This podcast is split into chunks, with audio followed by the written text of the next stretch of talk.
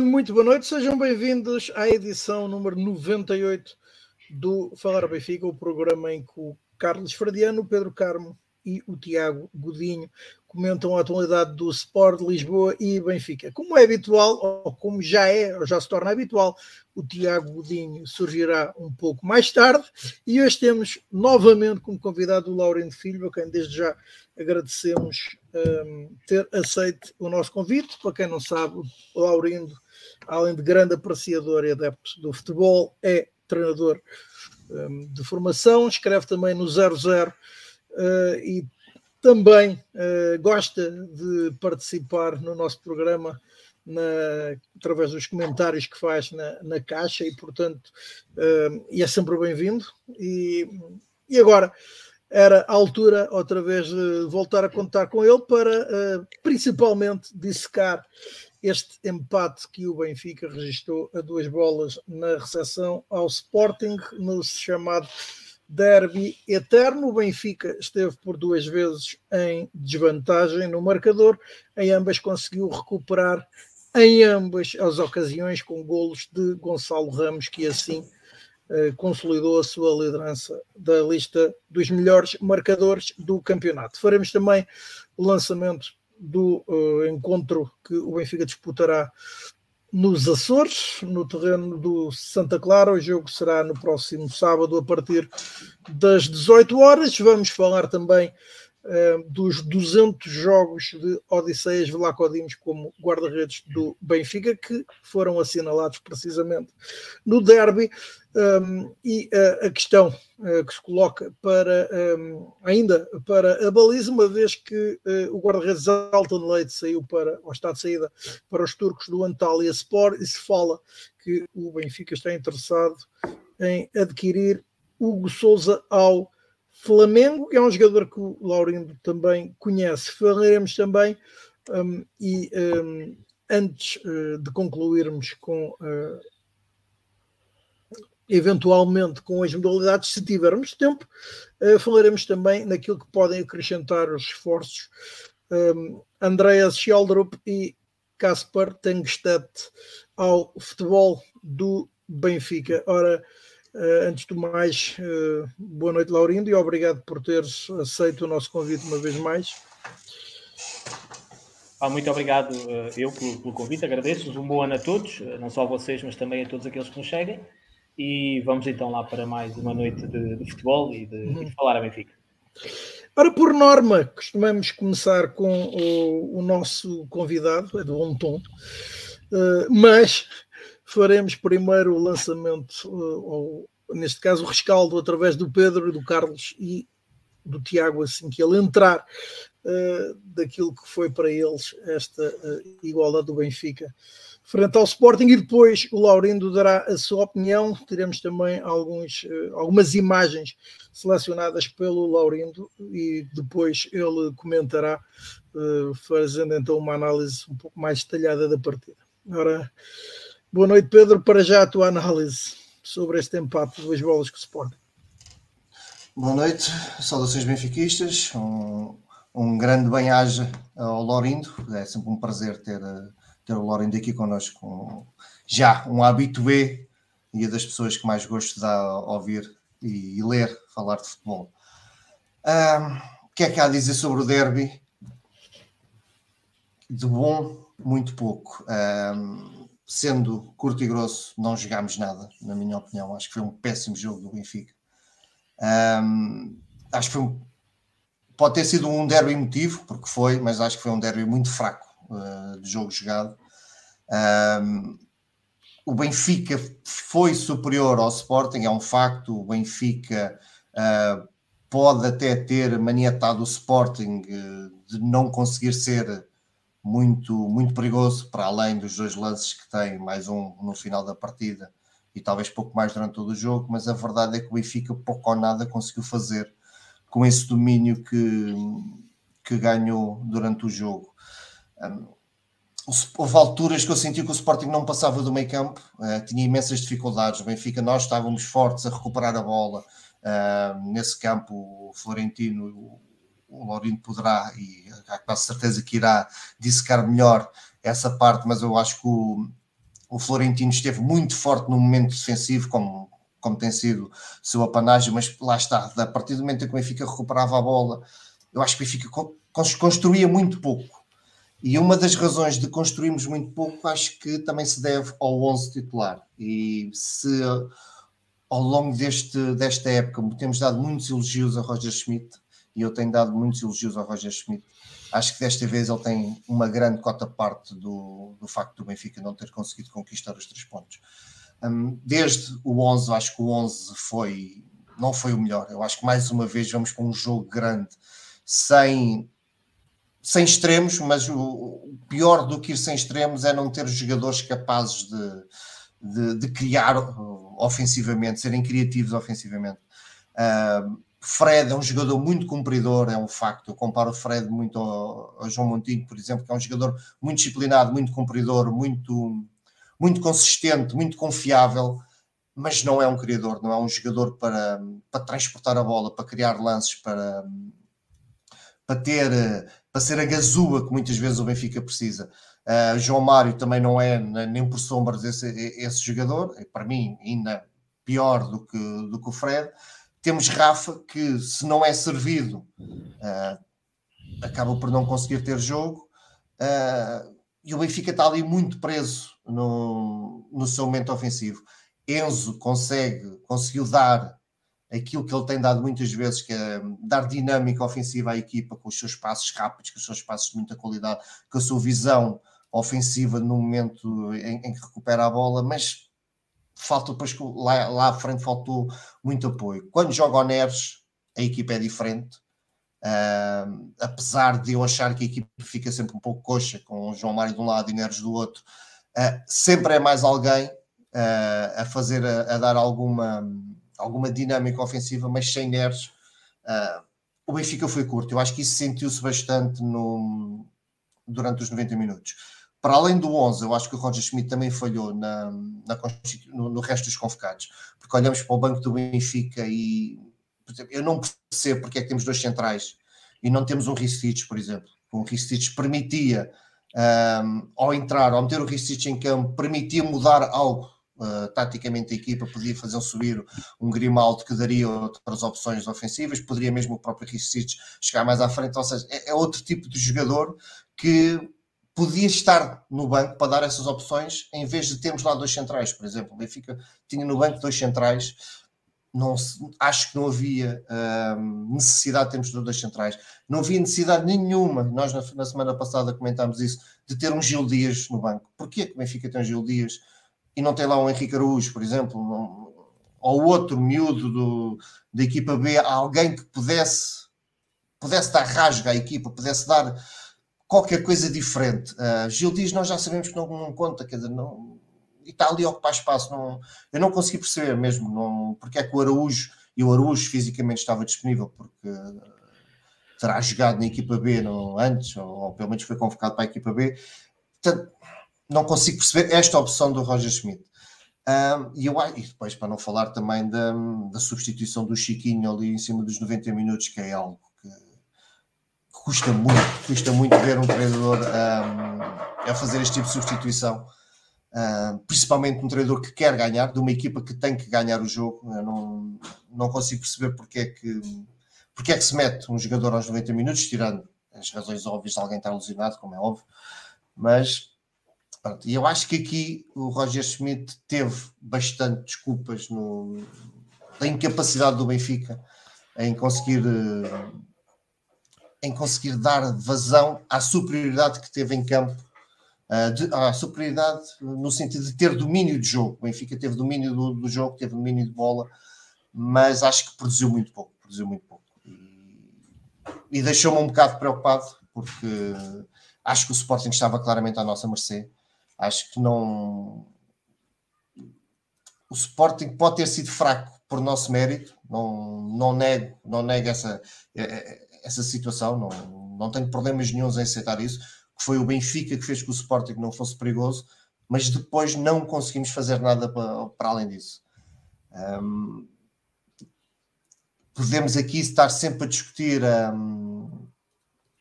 profundidade do platel, mas é, eu acho que nesta, desta vez, acho que o próprio Roger Schmidt ajudou. Um, não é só a profundidade, a falta de profundidade que o plantel tem, são as próprias opções que o Roger Schmidt tomou para a constituição do, do, dos convocados que impediram a equipa de ter, de ter algo que, que conseguisse dar a volta. Portanto, uh, foi pena, foi pena que acho que o Benfica precisa de sair rapidamente desta fase uh, mais cinzenta da época. Um, no fim de semana passado foi positivo porque conquistámos pontos ao, aos nossos adversários diretos. Neste jogo, foi, nesta jornada, foi ao contrário. Uh, pronto, o copo está, está no meio. Portanto, acho que este Benfica terá sérias dificuldades em. Este Benfica de, de domingo terá sérias dificuldades em ser campeão, mas também acho que a vantagem que temos permite claramente o Benfica poder voltar ao melhor Benfica que vimos esta época. Uh, mas temos que jogar muito melhor do que jogamos. Uh, uma palavra final só para a questão da, da arbitragem. Nós aqui não, não falamos por, por além da, da questão da arbitragem. Eu acho podemos discutir se é penalti ou não, mas eu, honestamente também não acho que, que tenha sido uma arbitragem do, de Artur Soares Dias, que é um péssimo árbitro, já todos sabemos disso, mas não acho que tenha sido o Artur Soares Dias um, um elemento que, que, nos impediu de chegar ao empate. Acho que a culpa foi mesmo nossa, foi mesmo incapacidade da nossa parte em conseguir levar vencida uma equipa do Sporting que quis muito pouco do jogo, uh, não conseguiu, porque nós não deixámos, tudo bem, uh, é tranquilo, mas a verdade é que é, o nosso domínio não foi materializado e isso custou-nos muito caro.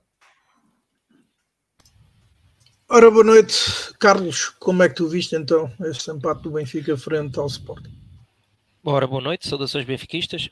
Mais uma vez um, um abraço especial ao Laurindo que, que, vem trazer aqui sempre uma enorme mais-valia uh, ao nosso programa.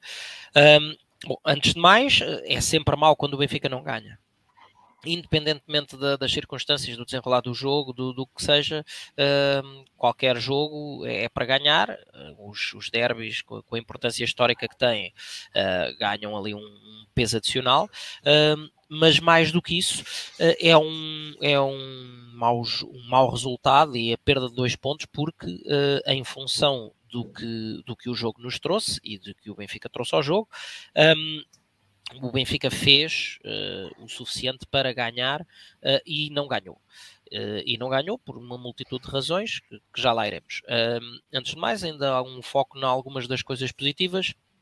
Claro que recuperar duas vezes de, de uma desvantagem contra um rival direto é sempre de assinalar mais ainda quando o primeiro golo que, do jogo, né, o, o golo que o Benfica sofre, um, quase com um cheirinho de, de, de carambola, uh, acaba por ser um autogolo de, de Bá que poderia, uh, de alguma forma, ter uh, afetado também do ponto de vista mental a equipa. Um, e o segundo gol do Sporting, que nasce do, do penalti, que, que, já lá iremos, um, mas que não é de, de, uma jogada continuada. Portanto, são lances isolados um, que naquilo que foi um jogo de, uh, na maior parte do tempo, alguma supremacia do Benfica, apesar do, do Sporting ter entrado bem ali os primeiros minutos, uh, mas rapidamente uh, foi recuando linhas e, e percebeu-se que do ponto de vista de, de, de de conquista, vá, digamos assim, um, que está também fragilizado pela posição na tabela, cada um sabe de si, uh, mas não, nunca foi uma equipa que quisesse assim muito do jogo. Um, em termos do, em termos do 11 inicial ou da, da, da, do posicionamento estratégico dos jogadores, aquela opção com João Mário à direita uh, e Fred à esquerda uh, retira uh, muita profundidade ao, ao, futebol atacante do Benfica. Em primeiro lugar, porque obviamente nenhum deles é ala e, e temos este caso paradigmático à data de hoje de único ala do plantel ser Neres, agora já com o Schellerup, mas que ainda, ainda está no seu processo de integração e, portanto, ainda não, ainda não entra nestas hum. contas. Um, os dois nórdicos vêm com paragens de seis semanas. Sim, sim. Aliás, Roger Schmidt. Estão de férias, estiveram de férias, ao fim e ao cabo. Sim, uh, Roger Schmidt foi muito pragmático em relação a isso, dizendo que, que, os jogadores precisavam pelo menos aí de umas três semanas para se, para se colocar fisicamente ao nível e depois então uh, a integração futebolística, digamos assim, no grupo. Uh, portanto, diria eu, uh, dizia eu, um, sem extremos, uh, efetivamente um, um 11 pouco largo que procurou muitas vezes a zona central do terreno, com, com os custos por metro quadrado que isso acarreta. Um, e que não procurou ou raramente procurou um, dar largura ao futebol. Um, procurar as laterais pouco se viu. Uh, Alexander Bá não é pelo não é pelo autogol, porque é um ressalto, acontece. Uh, mas está, e eu tenho sido aqui muito crítico ao longo dos tempos uh, acerca de Bá, uh, não, teima em não entregar uh, aquilo que prometeu em pré-época e, e, o que, e o que era prometido pela, pela, pela apreciação em termos de, de scouting para a contratação. um jogador que está invariavelmente, e, e, até é um tema que, que, já discutimos eh, ou aqui ou em off com o Laurindo, um, está invariavelmente com os apoios virados ao contrário e, portanto, pouco mais lhe resta do que uh, tabelar para trás. Muito raramente tem dado profundidade. Um, coisa que, nas raras vezes que, que, faz, e já o fez noutros jogos, um, tem efetivamente bons pés, faz ótimos cruzamentos, uh, mas o, a questão é que o, a quantidade de vezes um, que, que Alexander Bá tem trazido isso ao jogo tem sido absolutamente diminuta. Um, e continuo a dizer e afirmo, apesar de de vez em quando ser atrocidade lá no estádio quando digo isto, para este Bá, meu rico Gilberto, de caras. Um, ainda assim, neste, neste futebol pouco largo uh, e depois de estar, a, de estar a perder com o tal golo meio de carambola, Rafa, uh, numa insistência Uh, após uma, uma, jogada individual de grande categoria de, de, de António Silva uh, e numa segunda bola, Rafa, numa insistência, inventa literalmente o primeiro gol. Um, se forem rever as imagens, uh, Rafa recebe a bola na, dentro da área do Sporting e tem quatro jogadores à sua volta e consegue arranjar espaço para rodopiar e servir Gonçalo Ramos, que faz a finalização uh, à ponta de lança, que, que noutros jogos já tem falhado lances daqueles, um, neste, neste derby foi extremamente eficaz, uh, e nisto chega ao intervalo. Uh, e se, se eu mandasse alguma coisa no, no, no, futebol do Benfica, porque considero também que Florentino, apesar da sua elevada qualidade em termos de, de antecipação de, das linhas de passe do adversário, e, e por consequência de cortar lances de ataque, um, é depois muito curto um, naquilo que é capaz de fazer com a bola nos pés. E em especial na primeira parte, na segunda acabou por melhorar, mas em especial na primeira parte falhou uh, uma quantidade infindável de passes e portanto se, se eu mandasse alguma coisa e assumindo que Neres, não para 90 minutos, mas para 45 minutos chegaria, porque senão não estaria no banco, tinha deixado Florentino no banco, juntava Frederic Orsnes a Enzo Fernandes e chegava João Mário para a esquerda, uh, entrando Neres para a direita. recuperando, inclusive, é aquela que tem sido, mantendo Rafa no meio, aquela que tem sido, ou que foi a fórmula do, do melhor que se viu do Benfica ao longo da época. Um, Claro que uh, não, não, eu não mando nada, não é? No Benfica. Foi, e, e Roger Schmidt optou por tirar Frederick. Uh, na minha ótica, mal. Uh, mudou ainda assim João Mário para a esquerda, que melhorou uh, claramente de produção face uh, à, à, primeira parte, uh, mas quando o Benfica tentaria pegar no jogo, dá-se o lance do penalti, e vou já tirar o elefante da sala, sabendo que provavelmente vou ser crucificado por isso. Uh, eu não vejo problema nenhum na marcação daquele penalti. Aliás, em tempo real, no estádio, disse clarinho para mim vai ser penalti de certeza. Uh, depois, entretanto, já vi, já vi uh, uma ou duas repetições na televisão. Uh, sim, Paulinho arrasta o pé antes do, do, contacto, mas acima de tudo vejo um lance de grande imprudência de, de, António Silva naquele momento e, quiçá, de falta de comunicação dos restantes colegas, porque sabemos muito bem que lances destes muitas vezes acontecem, uh, mas os colegas avisam que há jogador nas costas e, e, o, e, o, e o homem que tem a posse de bola despacha a bola para fora, mas pelo menos não, não se dá um lance daqueles. Entre a imprudência e a falta de aviso, Certo é que, na minha opinião, sim, António Silva uh, toca no, no, jogador do Sporting e um penalti uh, que, que, se aceita. Já não se aceita é que o critério não seja 100% uniforme, porque há um lance também uh, relativamente parecido a esse com Rafa e o critério não foi o mesmo, pelo menos não se foi olhar para o VAR, nem nada.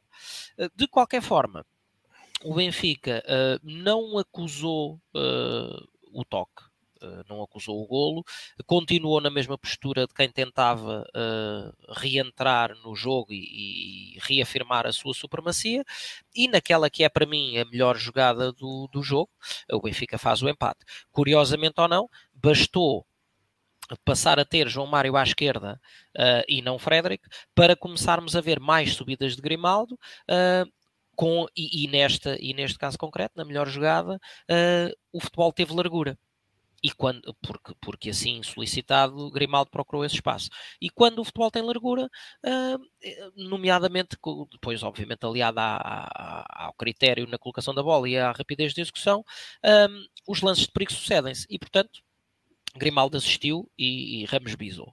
Uh, quanto ao resto, foi a, o continuar de, dessa, dessa supremacia um, do, do Benfica uh, sem uh, grande produtividade, uh, num lance de contra-ataque, mesmo no finzinho, e com um colega no centro, o avançado do Sporting, que não me recordo agora o nome, mas que tinha entrado pouco antes, opta felizmente por não servir o colega e, e rematou e desperdiçou aquilo não. que seria um lance de gol feito. Chermiti. Chermiti, exatamente mas susto à parte, uh, uma superioridade que foi total, mas que não foi minimamente aproveitada. Muita bola, poucos remates, uh, muito pouca uh, procura de, das laterais uh, e da profundidade, ou seja, o excesso de aglomeração de, dos jogadores no centro, o, o, fletir constantemente para o centro, chegar uma ou outra vez à linha e voltar para trás em combinações em vez de, de procurar a colocação em zona de finalização. Faltam também os remates de longe como tenho dito, cada vez que, cada vez que as equipas baixam as linhas uh, e o Sporting fê-lo, uh, na minha ótica, estranhamente, porque uma equipa que está uh, a 12 pontos e a ver hipotecadas as chances de se manter, nem que fosse teoricamente, na luta pelo título, um, ehm, acho que, muito sinceramente, entre empatar e perder, a diferença não era assim tão substancial. Não me vejo, se, se, fosse eu, timoneiro do Sporting, a não, estando dentro do jogo com 2-2 perto do fim, a não procurar cegamente a vitória. Uh, estranhamente não foi isso que, que o Sporting fez. Um, quis muito pouco com o jogo, pareceu uh, relativamente satisfeito com, com, com, o empate que se, que se afigurava e, portanto, uh, são opções. Mas certo é que por, esse, por essa pouca procura do jogo, o Sporting baixou as linhas, uh, esteve muitas vezes a defender com a linha do meio campo perto ou colada à linha defensiva eh, e, portanto, o espaço uh, não havia e, mais uma vez, para, para grande estranheza minha e com um jogador como o Enzo Fernandes, um, ehm, como é que não se procura o remate de meia distância que invariavelmente faz com que essa segunda linha uh, de centrocampistas suba, uh, criando aqueles espaços onde Rafa se dá tão bem, uh, mas não, o Benfica, vendo as linhas juntas, continuou a procurar o centro do terreno, tabelinhas, tabelinhas, tabelinhas, um, e o que é certo é que poucos remates e os poucos que se fizeram, como tenho agora de cor um de João Mário de pé esquerdo, eh, foram quase autênticos passos para Adam, que, que, também fruto da sua qualidade, está uh, quase sempre uh, bem colocado. E, portanto, na minha ótica, perdemos dois pontos uh, porque fizemos o suficiente para ganhar o jogo em termos de entrega e de postura, mas não fomos suficientemente acutilantes ou assertivos para aproveitar ou capitalizar o, o futebol que criávamos. a minha estranheza, repito, de, de, de, de do Sporting a queimar tempo, a deixar que o jogo rolasse para o fim. E sobre Artur Soares Dias, um, apenas duas notinhas breves. Uh, sobre o penalti já falei, portanto, para mim claramente não é por aí. Uh, já a dualidade de critérios, especialmente no meio campo, desde o início com, com uma, uma amostragem fácil de cartões amarelos a jogadores do Benfica, uh, ao passo que uh, com o Gart houve uma permissividade absolutamente estonteante, até de próprios adeptos e amigos sportinguistas, eu ouvi ou li frases do tipo deveria ter levado amarelo mais cedo, mas o árbitro não deu e disse o Garte não tem culpa, e é um facto, não é? Não é, não é o Garte que tem culpa, mas houve uma uhum. permissividade com, com, a reincidência em jogo faltoso por parte do Uruguai, eh, assim, absolutamente uh, inaceitável. Um, e portanto, Artur Soares Dias não foi uh, figura determinante no resultado, mas acho que poderia ter tido uma exibição de calibre mais elevado. Uh, e o que fica para a história é um, um bom jogo da perspectiva do adepto uh, desinteressado, digamos assim, como um jogo com emoção, com, alterna, com a, a constante, constantes alterações no marcador, mas do ponto de vista do, do, Benfica, não vou tão longe como o Pedro dizer que não jogámos nada, mas eh, foi curto, foi curtinho. Uh, e, portanto, o Benfica precisa urgentemente uh, ou do melhor Neres, ou de, de, de, da integração dos reforços para trazer uh, capacidade de desequilíbrio nas alas, porque uh, na minha ótica está muito por aí uh, está muito por aí o, o este, este menor fulgor Uh, por parte do Benfica, este menor fulgor atacante está muito por aí, pela incapacidade de procurar a profundidade uh, e de procurar as linhas. E venho ao próximo, porque sobre este jogo já não há nada a fazer. Ora, neste caso, o próximo é o Tiago Dinho que vai dar a sua opinião e depois, por fim, o Laurindo, a sua análise mais especializada sobre este tema. Boa noite a todos, um especial abraço ao Laurindo por mais uma vez estar aqui a aturar-nos e a ouvir baboseiras. Uh, sobre, sobre, sobre o jogo, é, é, é, acho que há um sentimento unânime que o Benfica perdeu dois pontos e isso é positivo nós sentirmos que hum, temos esse sentimento que, embora o jogo fosse mais importante para o adversário do que propriamente para o Benfica, a nível daquilo uh, que é o resto do campeonato, o Sporting, praticamente com este empate, hipoteca uh, a hipótese do título, que já era difícil uh, e neste momento está numa posição muito complicada para algo que nós sabemos que hoje é muito importante para todos os clubes e principalmente para os três grandes que têm os três maiores orçamentos, que é uma potencial, um potencial apuramento para a Liga dos Campeões.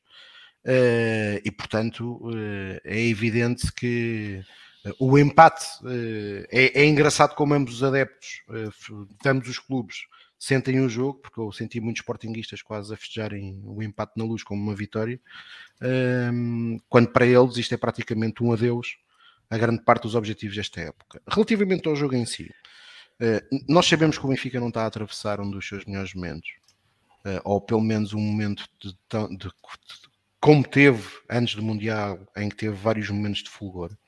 Eh, mas, mas eu, eu por exemplo, eu, eu, encontrei, eu, como, como é evidente quando saí do estádio, saí, saí, saí lixado, mas depois encontrei o Pedro Carmo uh, e, e, pensei, e pensei a, a, a, atravessar a Avenida Lusíada com uma venda nos olhos, uh, porque estava a ver o fim do mundo e estava, e, e estava a ouvir Pedro Carmo a falar de Roger Schmidt como fosse o Jorge Jesus de Reboleira. Uh, eu acho que, primeiro, nós temos que saber respeitar os adversários. E acho que existiu, nos últimos tempos, muita basófia dos benfiquistas relativamente a este jogo, com o Sporting. Uh, e, portanto, eu, quando o Pedro Carmo diz este Sporting, este Sporting foi o mesmo Sporting que há três semanas goleou em Alvalade o Sporting Clube Braga. Uh, este Sporting é uma equipa que se sente muito confortável, estas equipas de Ruben Amorim, não é de agora, mas sente-se muito confortável a dar o jogo ao adversário, a não ter a necessidade de assumir o jogo.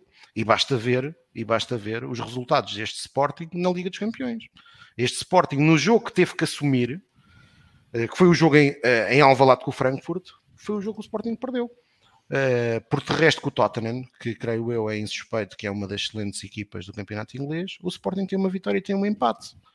Uh, o jogo no Dragão, este Sporting, este Sporting, perdeu 3-0, mas sofreu dois golos a jogar com menos um. E o futebol e acabou o jogo mesmo assim, porque sofreu o primeiro golo aos 42 minutos, muito cedo.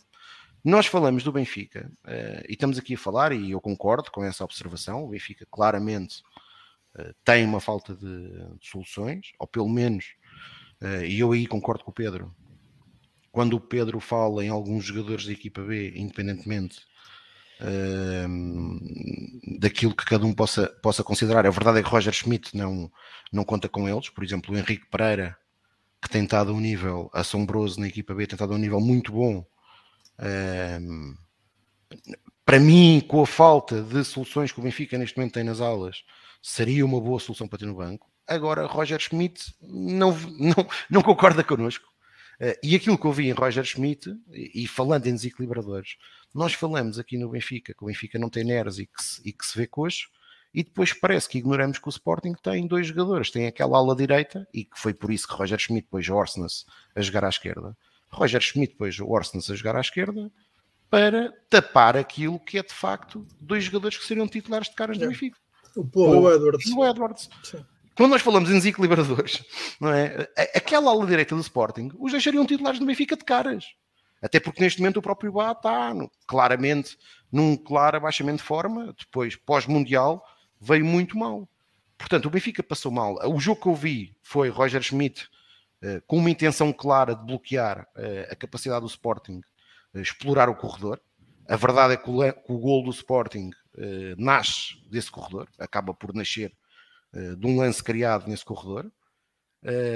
o Benfica não conseguiu fazer aquilo que foi-nos habituando ao longo desta época, portanto, a pressionar bem os adversários, a conseguir ganhar a bola muito cedo e permitiu que o Sporting conseguisse na primeira meia hora estar tranquilo no jogo. Apesar do Sporting estar tranquilo no jogo, a verdade é que o Sporting, até fazer o golo, tem o lance do livre do, do Porro, eh, que é um erro individual de Tino. Eh, eu, eu discordo do Carlos, acho que o Tino fez uma excelente exibição, mas claramente esse erro eh, é uma mancha na exibição do Florentino, que ele eh, que com, com, consequências podiam ter sido mais nefastas, mas teve logo uma, condicionou logo Otamendi para o resto do jogo.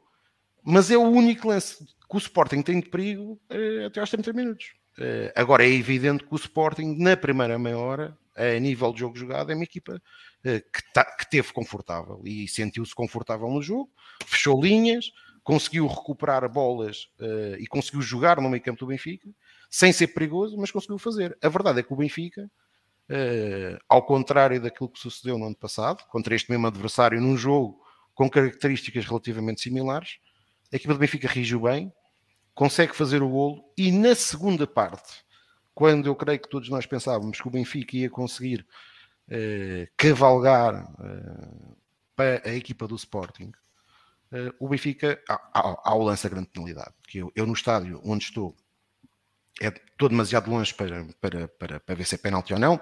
Depois, quando vi o lance, parece-me evidentemente que é penalti. E portanto, ao ser penalti, o Benfica sofre o segundo golo e a equipa do Benfica volta a reagir muito bem. Volta a reagir muito bem. Volta. O, o Neres, que está preparado para entrar ainda com a 2-1, o Benfica faz o 2-2 e, e Roger Schmidt mete Neres. E portanto, nós, quem estava no estádio, creio eu, e quem estava a assistir o jogo na televisão, sentiu que este vai ser o momento do ataque final. A verdade é que Neres faz uma meia hora horrível. E eu creio que Roger Schmidt, a, a, única, a última substituição que faz, que é a entrada do Chiquinho para o Rafa, é claramente por, pelos problemas físicos uh, do Rafa e por sentir que, uh, até por aquilo que tinha o Neres contribuído para o jogo do Benfica, que foi muito pouco, uh, com, com muita pena nossa, foi muito pouco. Ele sentiu que não, não, não, não valia a pena estar a fazer mexidas por fazer e que provavelmente as trocas uh, de jogadores, provavelmente posições, que seria a troca de Gonçalo Ramos por Musa, provavelmente ia prejudicar mais a equipa do Benfica do que propriamente beneficiar. Portanto, é um empate. Uh, o Benfica faz uma segunda parte, para mim, claramente muito superior ao Sporting. Basta ver que o Benfica acaba a primeira parte com 49% de posse de bola e a segunda acaba com 56%. Eh, que em remate estava 6-5 e o Benfica acaba o jogo com 14-8.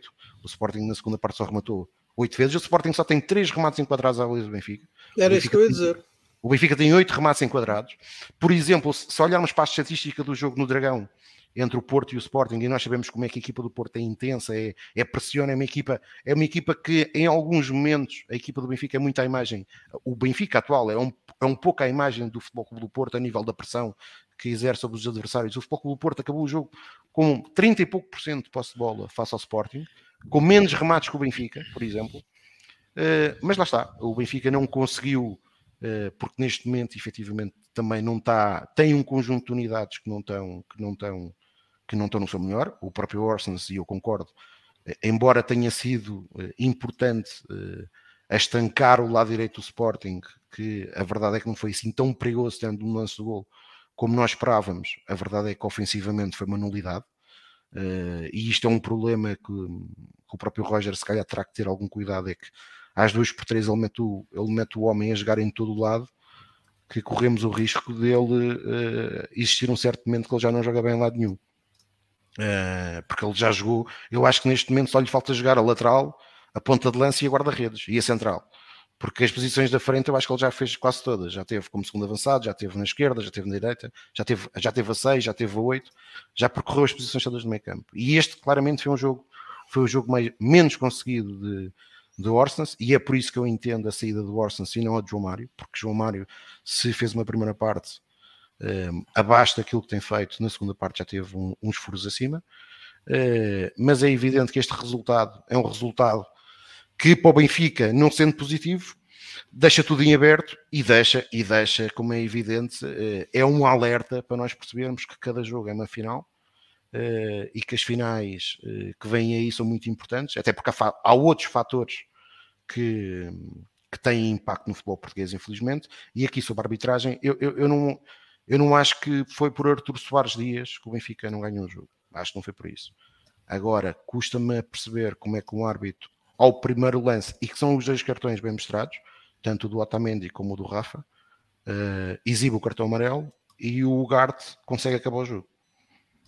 Uh, e atenção que o Ugarte, para mim, é um jogador sensacional. Aliás, o Sporting aqui está de parabéns, porque o Sporting, a estrutura do Sporting, porque ao contrário da estrutura do Benfica, não deu uma de novo rico e nos últimos anos olhou para o mercado nacional. Uh, e por isso hoje dois, dois, hoje dois dos melhores jogadores do Sporting uh, estavam no campeonato português, que é o Ugarte e que é o, o, e que é o Marcos Edwards, provavelmente na equipa do Benfica seriam ambos titulares.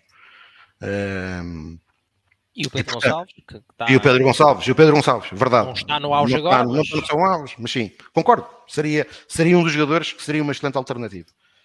Uh, mas a verdade é que o Gart não, não consigo perceber como é, como é que consegue acabar o jogo e como é que só vê o cartão amarelo quando, quando, quando é exibido. E depois tenho, tenho que concordar com aquilo que disse o Carlos, que é eu no estádio estava muito longe do lance, no lance do Rafa, porque na baliza oposta onde eu estou. No estádio, o próprio Rafa não fez grandes protestos, é verdade. Rematou inclusive a baliza, mas nós sabemos que não, há, não existe lei da vantagem em lances de grande penalidade e parece-me evidente que o, o Rafa tem um jogador a abraçá-lo Portanto, é uma grande penalidade claríssima, mais clara, inclusive, do que, do que a do António Silva. Embora a do António Silva seja penalti, aqui ou em qualquer lugar. Mas o critério seria pelo menos ir ver. É Mas pelo menos tinha que ver. Pelo menos tinha que ver. E, portanto, e, e portanto este tipo de exibições de, de Artur Soares Dias, coincidentemente sempre contra o Benfica, um, são sempre de estranhar. Uh, e, portanto, não foi, pelo, não, foi pelo, não foi por Artur Soares Dias que o Benfica não ganhou, mas a verdade é que isto, mais uma vez, com Artur Soares Dias, uh, coincidentemente ou não, voltou a acontecer. Ora, Laurindo, agora voltamos a ti e para, ou finalmente, para uma análise mais especializada uh, da coisa. Depois vou ter outras perguntas e aliás, pode já começar a pensar na resposta a uma delas. Já acho que o Carlos, o Pedro e o Tiago também terão perguntas. Uh, a minha pergunta é. Um, o que é que pode ter acontecido, ou uh, se não foi um, precavida esta quebra uh, objetiva do Benfica no campeonato uh, após a paragem para o Mundial, ou, ou se havia um, outra forma de, de, contrapor a isto, ou de, ou de preparar esta outra parte da, da temporada. Ora, uma vez mais, eh, boa noite a todos e, e, obrigado pelo, pelo convite para estarmos aqui a falar do, do derby. Um, pronto, relativamente ao jogo, eh, eu acho que toda a gente já sabe como é que, como é que o Ruben Amorim transformou o Sporting. Né? Tornou o Sporting uma equipa muito mais, eh, muito mais forte mentalmente, muito mais competitiva e, e isso depois com, com, com resultados práticos e óbvios dentro de campo. No primeiro ano como campeão, e depois, eh, na época seguinte, a, tentar lutar pelo título diretamente com, com o Futebol Clube do Porto. como vocês disseram e bem, pronto, o, Sporting é uma equipa que sente-se confortável uh, dando a bola ao adversário, portanto não, não há problema nenhum para eles nesse aspecto. Onde eu acho que, que o Sporting acabou por surpreender o Benfica neste jogo teve muito a ver com a forma como eles saíam a jogar. O Sporting, por norma, uh, sai a jogar com, com os três centrais, uh, deixa os dois médios centros no corredor central e basicamente coloca uma linha de cinco uh, no, no, último terço, no terço ofensivo. Desta vez contra o Benfica não fez isso. e eu ia te pedir a ti, Rui, para começarem a passar as imagens, que era para nós falarmos um bocadinho sobre isso, porque acho, acho que seria mais fácil dessa forma Sim. tentar passar aqui essa ideia, por favor. Ora, pronto. Antes de irmos aqui à questão da saída de bola, eh, acho que o primeiro problema que o Benfica encontrou uh, teve a ver com a sua própria saída de bola. O Sporting teve um comportamento que já nas épocas anteriores com Ruben Amorim uh, costuma ter, que é fazer baixar Paulinho para, por norma, ficar encarregue da marcação do médio defensivo da equipa adversária. E neste caso, é possível ver o Paulinho ali próximo Florentino. O Edwards ficou encarregado de pressionar Otamendi Trincão ficou encarregado de fazer também pressão sobre António Silva. Acontecia então que Paulinho ficava com, com Florentino e, por norma, era o Garte, quem se preocupava com Enzo, sendo que eh, o Pedro Gonçalves, o Pote, ficava ali na cobertura, que era o Paulinho, e também dava ali uma ajuda uh, ao Garte. E depois tínhamos uh, o Porro, que, como vocês dizem bem, é, é um lateral de excelência, é o melhor lateral direito do nosso campeonato, sem qualquer tipo de dúvida eh, que ficava encarregue de subir na marcação e pressionar o Grimaldo, e do outro lado era o Nuno Santos, que embora não seja um ala de origem, eh, é um jogador muito agressivo, muito competitivo eh, e que fazia a pressão sobre, sobre o Bá. Esta forma de, de condicionar a saída do Benfica fazia com que o Benfica não conseguisse ligar os setores por dentro, independentemente de, de ser Enzo a baixar mais ou Florentino eh, os jogadores estavam bem encaixados da parte do Sporting, havia essa referência individual, essa marcação, digamos assim, homem a homem. neste caso, eh, na minha opinião, eh, faltou aqui criar situações de superioridade, fazer baixar outros jogadores para mais próximo da fase de construção do Benfica. pode, podemos aqui argumentar, mas isso seria trazer, criar ali uma aglomeração maior, ok, mas com a qualidade técnica que a maior parte dos intervenientes do Benfica tem, eu acho que era mais fácil sair de zonas de pressão. Uh, e faltou também ter uh, um guarda-redes, e essa é. Eu sei que nós vamos falar de guarda-redes a seguir, mas essa para mim é, é, a, maior, é a maior pecha que, que Odisseias tem. Faltou também ter um guarda-redes que, que soubesse jogar com os pés. Uh, podes, podes passar para a segunda imagem, que, que, também ainda é referente à questão da saída de bola. Pronto. Aqui é um outro exemplo de forma de condicionar que o Sporting teve se repararem que o Benfica tem exceção feita, neste caso ao, ao Odisseias, o Benfica tem ali quatro jogadores sobre o corredor central e o Sporting também tem ali quatro jogadores. É, é uma forma de condicionar um bocadinho mais passiva, digamos assim, mas ainda assim, eh, tendo em conta que estão tão próximos da sua própria baliza, não convida ao risco. E nós também sabemos que Otamendi não é propriamente um central habituado a, a conduzir, a, atrair o adversário, a fixar e a soltar a bola. António Silva faz mais isso, mas também é mais, uh, é mais conhecido pelo seu passo vertical de ruptura de pressão. Uh, neste caso aqui, na minha opinião, uma das formas que o Benfica poderia ter utilizado para ultrapassar esta forma mais passiva, mas ainda assim em bloco alto o Sporting, faltou, por exemplo, ter um, dos homens daquele tridente que joga por norma, ou que jogou neste jogo, uh, passa a redundância, atrás de Gonçalo Ramos, faltou ter Rafa Ausnes, ou o próprio João Mário mais próximos da fase de criação, para que houvesse uma ligação uh, pelo corredor central. Isto porquê? Tendo em conta que havia ali muitos encaixes individuais uh, e tendo em conta que o Benfica projetava os seus três médios ofensivos uh, para muito próximo da zona dos três defesas do Sporting, uh, das, duas, das duas uma, ou, ou, ou, quando eles baixassem poderiam estar sozinhos porque ninguém viria na marcação a eles, ou então isso iria obrigar a que a defesa do Sporting subisse, e nós sabemos, por exemplo, que Coates não é propriamente o central mais rápido do mundo, uh, e a defesa do Sporting, a linha ofensiva, se subisse, estaria mais, mais exposta. Ao mesmo tempo, uh, eu penso que, e esse é um dos problemas que, que, o Benfica tem tido, na minha opinião, e eu também vou falar disso aí numa imagem a seguir, uh, o Benfica também poderia ter utilizado aqui outra estratégia, digamos assim, adotado aqui o tipo de posicionamentos que era fazer que Frederic e João Mário dessem mais largura na frente de ataque, o que, por sua vez, poderia também colocar aqui dúvidas em termos de posicionamento e comportamentos a Mateus Reis e Gonçalo uh, Inácio. Uh, podes, podes já passar para, para essa imagem. Esta, este é o segundo problema que eu teto, ou seja, o primeiro problema, uh, porque o Benfica, os primeiros 3, 4 minutos, teve um bocadinho mais de bola, mas a partir daí foi o Sporting. Problema número 2 que eu identifico neste, neste derby, e aí é que eu acho que Ruben Amorim foi, foi muito inteligente e surpreendeu o, o Benfica e Roger Smith. Como eu disse, ele por norma sai com os três centrais, deixa o duplo pivô no meio campo mais ou menos estático, digamos assim, e depois projeta uma linha de 5, faz subir Porro de um lado e Nuno Santos do outro. Neste caso ele não fez isso. Ele baixou muitas vezes Porro, era quase uma saída a 4 e houve momentos, e essa imagem a seguir que nós já lá vamos também, até fez uma saída a 5 mais guarda-redes. Neste caso, nessa imagem, nós vemos aí facilmente, em 35 metros, seis jogadores do Sporting mais guarda-redes contra uh, seis do Benfica. O Florentino aparece ali meio cortado, mas pronto. Existe aqui sempre a situação de superioridade e este posicionamento do Purro uh, colocou muitas dúvidas, essencialmente em Frederic. Uh, eu também concordo com, com, a vossa leitura, também acho que ele jogou de início para ser um, uma muleta, um apoio defensivo a Grimaldo perante as subidas de Pedro Porro, mas eu acho que este posicionamento, esta forma de sair do Sporting colocou muitas dúvidas no Frederic e isso acabou por criar dúvidas no jogador não sabia muito bem onde é que havia de estar. A saída pelo lado do Porro foi sempre limpa. Ele recebeu sempre a bola à vontade para ou ligar por dentro ou variar rapidamente o flanco.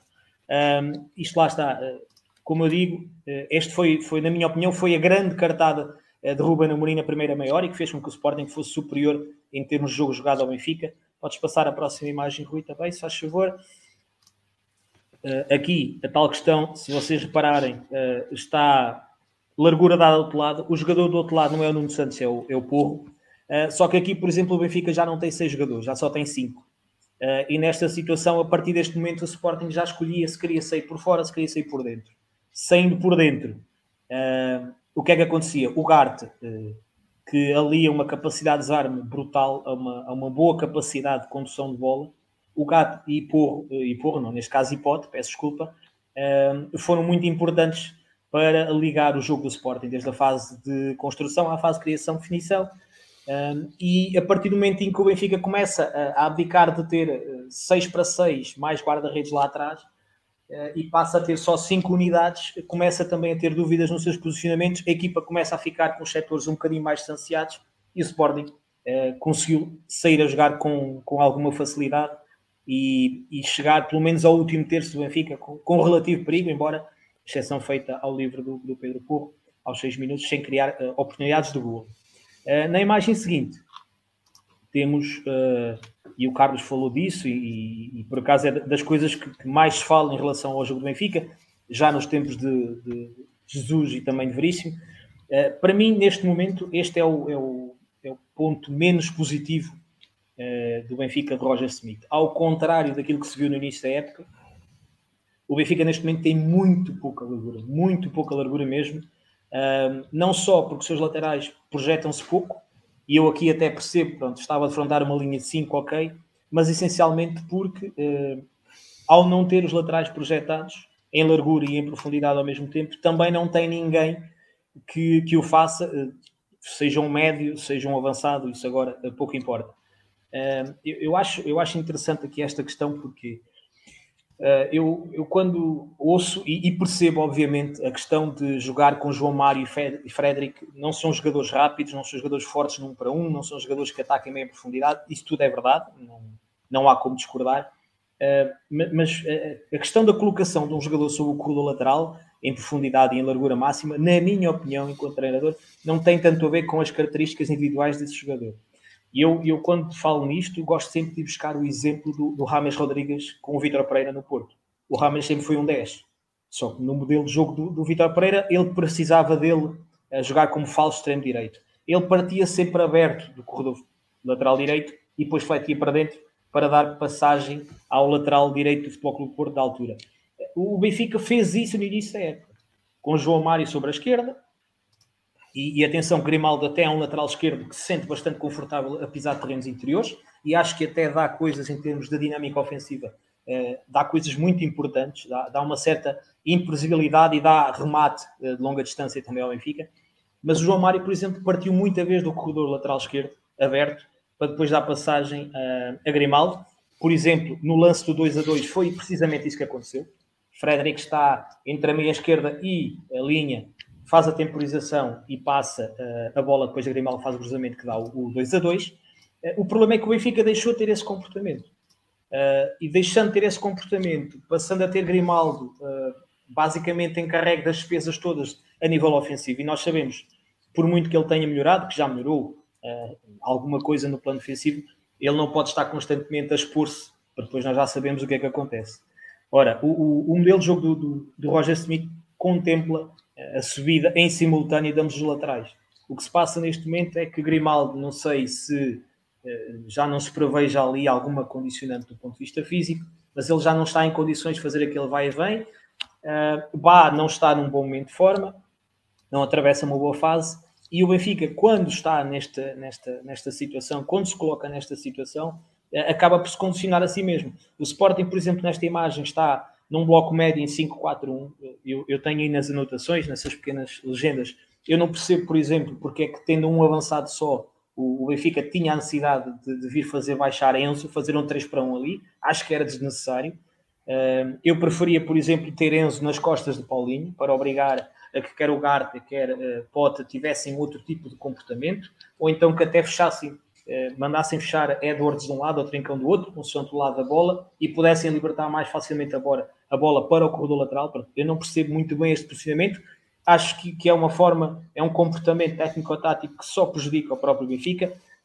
Se repararem, não há aqui nenhum jogador do Sporting, mesmo ali o Paulinho neste lance, é, é, é aquela pressão que eu costumo dizer que é o faz que chega. Ele não está propriamente preparado para saltar e recuperar a bola, não, não, é, esse, não é esse o intuito da pressão, ele ali está a pressionar para que a bola eh, seja então endossada para o corredor lateral direito, até porque Enzo uh, tem os apoios orientados para aquele lado. Portanto, eu não percebo muito bem esta forma de sair de, a jogar do Benfica, tentar construir, Uh, perceberia se o Sporting, por exemplo, tentasse uh, pressionar com dois avançados. Neste caso, acho que esta é uma superioridade numérica que não ajuda ao Benfica, antes pelo contrário. E lá está, sem largura ofensiva, porque o Bá está ali a meio caminho. Uh, o, o Grimaldo não aparece na imagem, mas também, por norma, não estava totalmente projetado. Sem largura ofensiva, sem os jogadores que jogam atrás de Gonçalo Ramos a procurarem também eles dar alguma largura ao jogo ofensivo do Benfica a, a, linha de 5 do Sporting uh, sentiu-se sempre muito confortável, uh, não teve dúvidas em relação aos posicionamentos, em relação aos comportamentos, e nisso, mérito total de Ruben Amorim, que desde os tempos do Casa Pia que assim joga, mantém-se ela essa sua forma de defender, de forma muito competente também.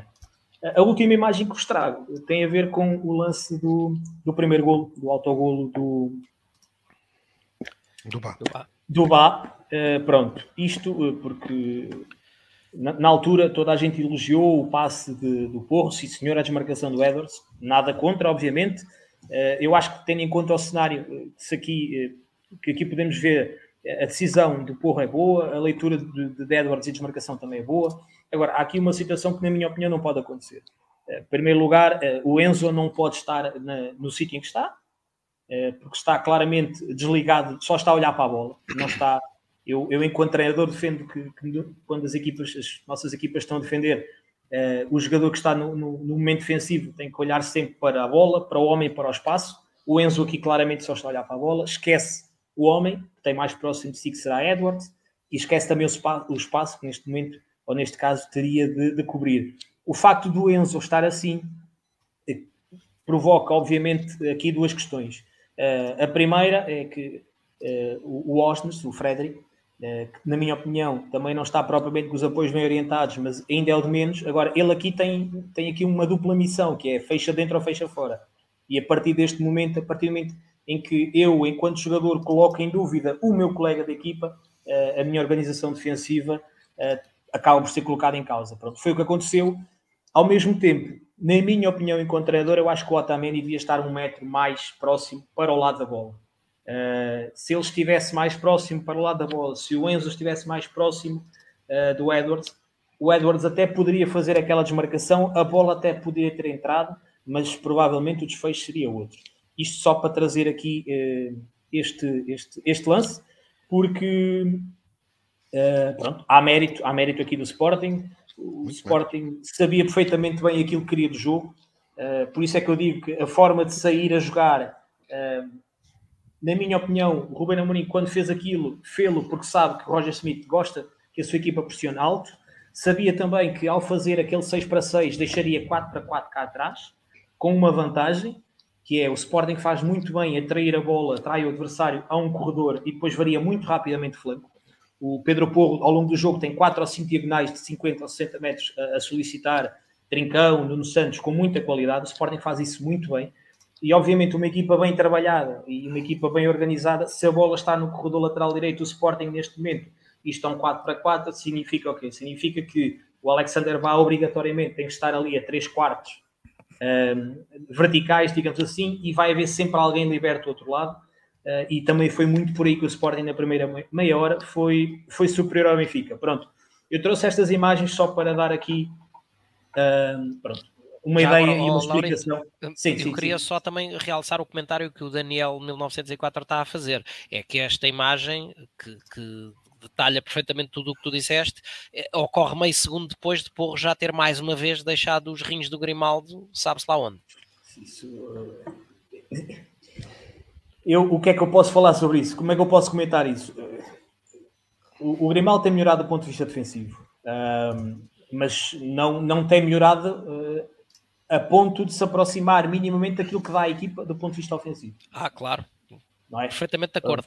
Pronto. Uh, Pedro Porro, sendo o melhor lateral direito do campeonato português, ele é capaz de fazer isto a qualquer jogador, uh, seja ao Grimaldo, seja ao, ao Zaidu, seja ao Sequeira do Braga, seja a quem for. Pronto. É um jogador muito criativo, uh, é um jogador que eu pessoalmente não percebo porque é que o City ainda não o foi buscar outra vez, porque dava muito, muito, muito jeito ao, ao Manchester City, na minha opinião. Uh, embora seja um jogador mais selvagem do que aquilo que, que, que Pepe Guardiola, por norma, uh, gostaria de ter, mas a verdade é que isto, o futebol, o futebol sendo um, um, jogo coletivo, e eu se sei que tenho um lateral que, que do ponto de vista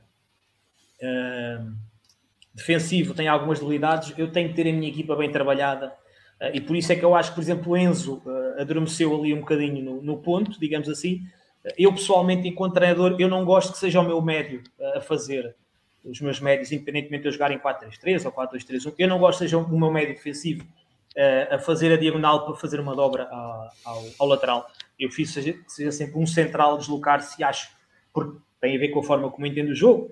Uh, acho sempre mais fácil ser o central deslocar-se e ser um dos médios a baixar e fazer a cobertura, porque já está no corredor central, mas isto, cada um vê o futebol à sua maneira e trabalha à sua maneira. A verdade é que Uh, naquele, naquele lance, o Benfica até tem mais unidades em relação ao Sporting, uh, naquele momento de, de defensivo. Uh, mérito acaba por haver também mérito do Sporting e temos que dar mérito a quem o tem. O que eu acho é que o Benfica tentou pressionar alto, não resultou. A dúvida instalada criou então um tal espaçamento que o Sporting soube aproveitar, sem criar grandes situações de perigo, chegando à vantagem. Como vocês disseram bem, as equipas do Rubén Amorim são muito difíceis de, de bater Uh, o, golo, o, o, o, primeiro golo do Benfica também nasce ali de uma certa carambola, digamos assim. O Rafa inventa a jogada, o Rafa acaba por inventar a jogada. Uh, há ali também algum receio dos jogadores do Sporting se aproximar dele quando ele roda para, para, para evitar o penalti, o que acabou por facilitar. Uh, mas isto, isto faz parte. Agora acabou por ser um, um bom jogo do ponto de vista técnico-tático. Não foi assim um jogo tão intenso quanto isso, mas foi Acho que foi um bom jogo do ponto de vista técnico-tático. Acho que Ruben Amorim acaba por, se eu tivesse a nota de 0 a 5, dava-lhe uma nota 4 e a Schmidt dava uma, uma nota 3, porque Amorim conseguiu surpreender, coisa que, que Schmidt não, não conseguiu, também porque depois, em termos de opções, são aquelas que são. Pronto, o, o David Neres entrou, entrou a camisola, o jogador, o talento não, não entrou, para, para, para muita pena dos adeptos do Benfica, obviamente. Um, e depois, fora isso, olhando para aquelas que eram as opções do banco, Draxler uh, podia ter ficado no Paris Saint-Germain, na minha opinião. Não está em causa o talento do jogador, antes pelo contrário. Agora, uh, e, e, esta questão do Draxler acho que também entronca muito naquilo que, que, poderá estar a acontecer, se calhar, com Henrique Araújo, com Diego Moreira e com outros jogadores. Uh, a escola alemã de treinadores não permite facilitismos. E eu acredito que o Draxler veio aqui passear um bocadinho a classe que tem uh, e, e, treinadores como, como Schmidt, como Klopp, etc., eles não, não, não compactuam muito com isso. Também te parece olhando... que ele veio com pouca vontade, não é? Veio, veio, veio. Eu acho, eu acho que foi mesmo aquela colocação de, de, de, jogador do último minuto de mercado que estava a contar de ficar todo contente não parece a, a treinar com as estrelas e a ganhar o bom. Uh, assim, pronto, obrigaram-me a mudar um bocadinho de ares. Eu aí dou dou os parabéns ao Sarabia, que depois de uma época excelente ao serviço do Sporting, e, e que jeito que ele poderia dar a este Benfica, por exemplo. uh, porque é inteligente, porque é associativo, porque tem golo. Uh, Sarabia, depois de, de, uma época excelente ao serviço do Sporting, faz ali meia época no Paris Saint-Germain, não gostou e preferiu ir para, para o Wolverhampton. Acho que. Mas olha, podia vir o Guedes também. Poderia já vir o Guedes. o Guedes. Pronto, já ouvi dizer qualquer coisa que acho que há aí uma associação vai, vai para o Atlético de Madrid, pelos vistos, não sei. Uh, tenho pena. Mais um para o Boa Vista de Espanha. Pronto, tenho muita pena neste momento e, e até sou adepto do Atlético de Madrid em Espanha, mas tenho muita pena porque o Simeone pronto, já, já também já deveria dar o seu lugar a outro. São opiniões, obviamente, mas um, o Benfica depois acabou por não, não conseguir materializar o domínio, o domínio, vá, digamos assim, que teve na, na segunda parte, mas também é um domínio um bocado estéreo, porque não, não há grandes oportunidades, há ali umas aproximações mais perigosas, mais do que o Sporting, obviamente, à sua Lisa, ok, tudo muito bem, uh, mas, na minha opinião, e tal como eu já, já escrevi, já comentei, acho que o empate acabou por ser justo, o Ruben Amorim surpreendeu uh, e, e, conseguiu pelo menos manter viva uh, a esperança de ainda aceder a um lugar que, que dê acesso à Champions, seja ele direto ou não, isso agora não interessa, para o Benfica, pronto, acabou por ser um mal menor, estar num derby em casa, perder por duas vezes e conseguir recuperar pelo menos é sinal de, de, força mental, isso também é muito importante. E, e relativamente ao derby, uh, pronto, a minha explicação fica por aqui. Bolas, e foi uma bela, uma, uma, bela explicação. Todos agradecemos. Eu, entretanto, tinha deixado uma pergunta. Um, certo. Uh, como é que se pode contrapor? Epá, e, ou se há justificação para este abaixamento tão acentuado da equipa do Benfica relativamente uh, àquilo que foi antes do, do, Mundial, ou que jogou antes do Mundial? Eu, eu, eu acho que é sempre complicado quando se quebram dinâmicas de vitória. É sempre complicado. O Benfica vinha bem, vinha, vinha, vinha apresentar um bom futebol, vinha com uma boa dinâmica, as coisas saíam quase de olhos fechados, e, e independentemente de, de os adversários já estarem a saber como é que o Benfica joga, uh, também tem essa obrigação, obviamente, não é? Fazer essa análise, mas independentemente disso, havia ali um capital de confiança que fazia com que, eu não vou dizer que à primeira oportunidade o Benfica fazia golo, mas era quase. E, e, por exemplo, se olharmos para este. Pegando naquela fase inicial da época do Benfica, aquelas duas primeiras oportunidades que o Benfica teve contra o Sporting, se calhar tinham entrado, uma delas tinha entrado. Muito provavelmente. E, e isto, isto não, há, não há treino que explique isto. É, é uma fase em que há confiança, as coisas saem bem. Uh, uh, há tabelas que podem parecer que vão sair mal, mas os jogadores estão próximos o suficiente e a coisa sai bem. Há, há comportamentos uh, que há posicionamentos que podem não estar tão bem, mas lá está. Há aquela dinâmica de vitória e as coisas vão saindo bem. Às vezes um, um mau cruzamento dá gol na mesma. O, o Benfica dava muita largura ao jogo no início da época, deixou de dar, mas numa fase mais recente, mesmo deixando de dar, eh, tem tido cruzamentos à entrada da grande área para aparecer alguém que no primeiro remate pode não dar gol, mas a recarga dá. Isso deixou de acontecer. Porquê? Se foi pela pausa pelo Mundial, provavelmente isso, isso pode ajudar a explicar aqui algumas coisas. Uh, agora, a verdade é que durante o Mundial uh, houve taça da Liga, se calhar houve jogadores que deveriam ter aproveitado melhor uh, os jogos e os minutos que tiveram e, e não fizeram. e isso, aí sim, do ponto de vista do treino, e do ponto de vista do treinador, eh, pode levar aqui a, a, a duas questões diferentes. A primeira é, ok, se calhar eh, este tempo de trabalho que eu tive com estes jogadores não foi suficiente para aproximá-los daquele que eu acho que ia ser o meu 11 base, e isso é normal, acontece. Uh, ponto número dois é, ok, para além de eu não conseguir aproveitar, uh, potenciar estes jogadores para aproximá-los uh, daqueles, que, daqueles que são, fazem parte do meu 11 base, eu chego à conclusão que pá, já não os quero cá. E depois chegamos aqui a um problema. Uh, eu, eu acho que Diogo Gonçalves, por exemplo, sai muito nessa, nessa hora. Uh, eu, eu, percebo, eu percebo que se calhar ele tenha ficado porque é um jogador competitivo, deve ser alguém que trabalha bem, deve ser um excelente miúdo em termos de balneário. Agora, uh, eu, enquanto treinador, acho incompreensível, muito sinceramente, emprestar Tiago Oveia para ficar com, com Diogo Gonçalves. Isto, na minha opinião, na minha forma de ver, isto porque uh, nós, o Benfica, fala-se que o, o Benfica tem, tem poucos extremos, de facto, em teoria tem.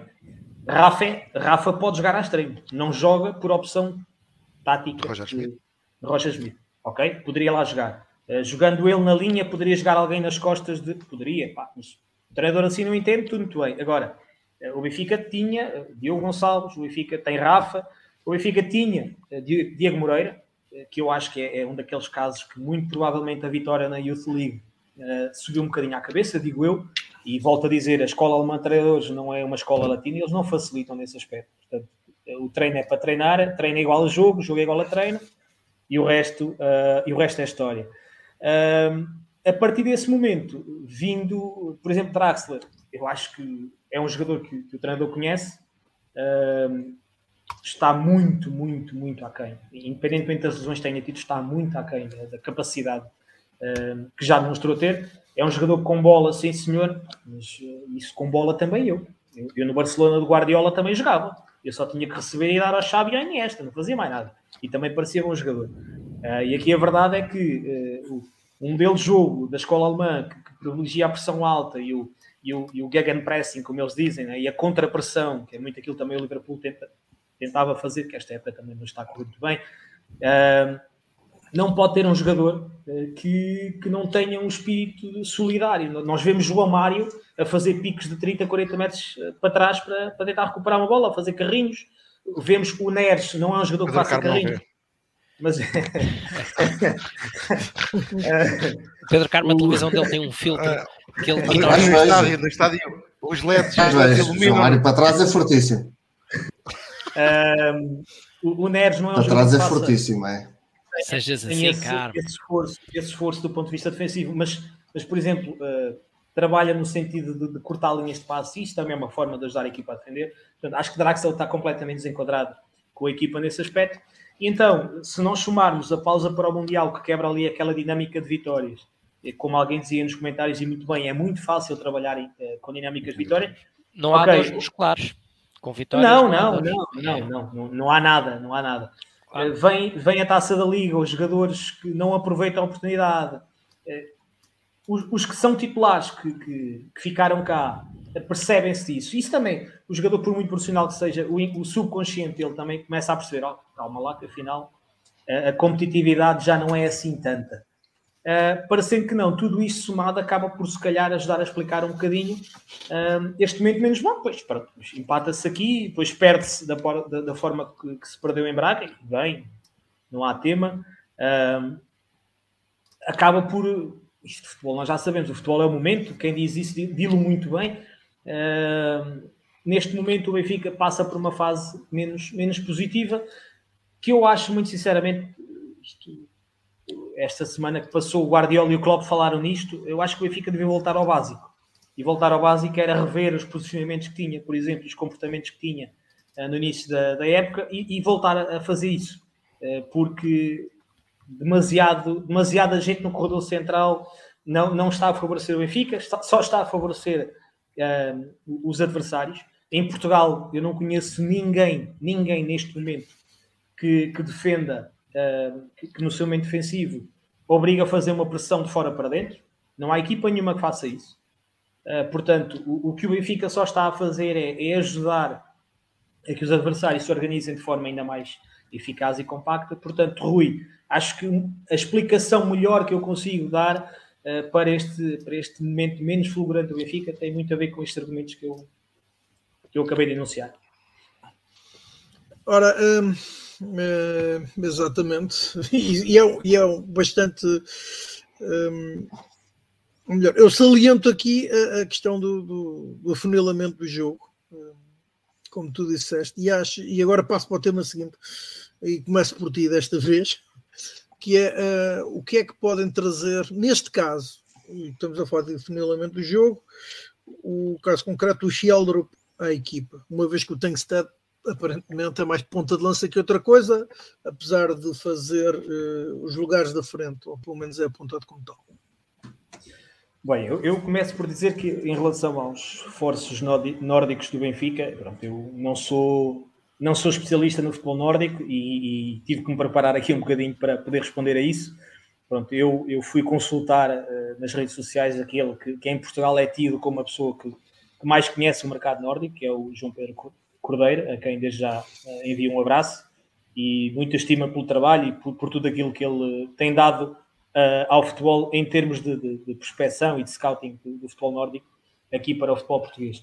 Uh, o, o na minha opinião, vai trazer a imprevisibilidade que neste momento está a faltar ao ataque do Benfica. Portanto, é, é, um jogador que tem golo, é um jogador que é vertical, mas é um jogador também que é imprevisível. Uh, tem, tem técnica aliada à velocidade, é um jogador que sabe jogar bem entre linhas, é um jogador que aparentemente também sabe aparecer bem uh, no espaço, ataca bem o espaço em profundidade, quer de forma vertical, quer de forma diagonal. É um jogador que uh, no 1 um para 1 um, provavelmente traz aquilo, terá aquilo e trará aquilo que mais nenhum jogador do Benfica tem neste momento mesmo o próprio Neres é, é, um jogador bom num para um, mas não é propriamente em, em, campo grande, em campo aberto, digamos assim. Ele é melhor em espaço reduzido do que em grande velocidade. Ele não é propriamente um jogador muito explosivo e acho que nesse aspecto o, o Group uh, poderá ser um, um upgrade importante ao Benfica, uh, porque lá está, uh, é vertical, é, é objetivo, é, é, forte num para um, tem golo, mas ao mesmo tempo também sabe ser associativo. Acho que é um jogador que assim que, que que o Benfica volte a estar num momento eh, mais positivo. É um jogador que, na minha opinião, vai se, vai -se enquadrar muito bem com o Rafa, com o João Mário, com, com o Enzo, eh, com o próprio Gonçalo Ramos, que tem melhorado bastante e, e eu acho que também é importante fazer aqui esta adenda ao Gonçalo Ramos. Eh, é um jogador que está a melhorar muito, muito, muito ao nível do apoio frontal. É um jogador que está cada vez melhor nesse aspecto e se associa cada vez mais e melhor com, com, com, com seus colegas e, e neste, nesse caso acho que o Scalgrupo pode vir a ser mesmo muito, muito importante para, para o Benfica a partir do momento em que esteja à disposição e em condições de, de jogar. Um, e quanto ao Tankstead, conseguiste apurar alguma coisa mais? Esse, esse, o Tankstead, daquilo que, que me foi dado a perceber, pronto, é mais avançado. Não vou dizer que seja mais um 9, mas é um avançado um bocadinho mais fixo, não é tão móvel quanto o Skelgroup. Embora também possa, possa fazer as três posições da frente de ataque. Há quem diga também que ele até possa jogar ali um bocadinho como o Rafa nas costas do Gonçalo Ramos. Eu pessoalmente acho que se algum dia víssemos uma dupla no Benfica, Tankstead Gonçalo Ramos, seria o Gonçalo Ramos a jogar nas costas dele e não o inverso Uh, já ouvi aí algumas comparações que, na minha opinião, são bastante perniciosas uh, entre o Tankstead e o, e o, Darwin. Acho que não, não tem muito a ver. Muito sinceramente, acho que não tem muito a ver. Uh, agora, o Tankstead é, é um jogador com golo, é um jogador que teve uma ascensão muito rápida nestes últimos meses. Pronto. Ah, como diz o João Pedro Cordeiro muito bem, é um jogador que há meio de meses estava na segunda divisão dinamarquesa e de repente salta para o Rosenborg e, e agora está, está no Benfica. Um, é uma opção que, tendo em conta o perfil do jogador, uh, embora eu não o conheça, mas olhando para aquilo, para as características que todos dizem uh, ter, acho que o Tankstead não seria propriamente o jogador que eu veria o Benfica ir buscar nesta fase.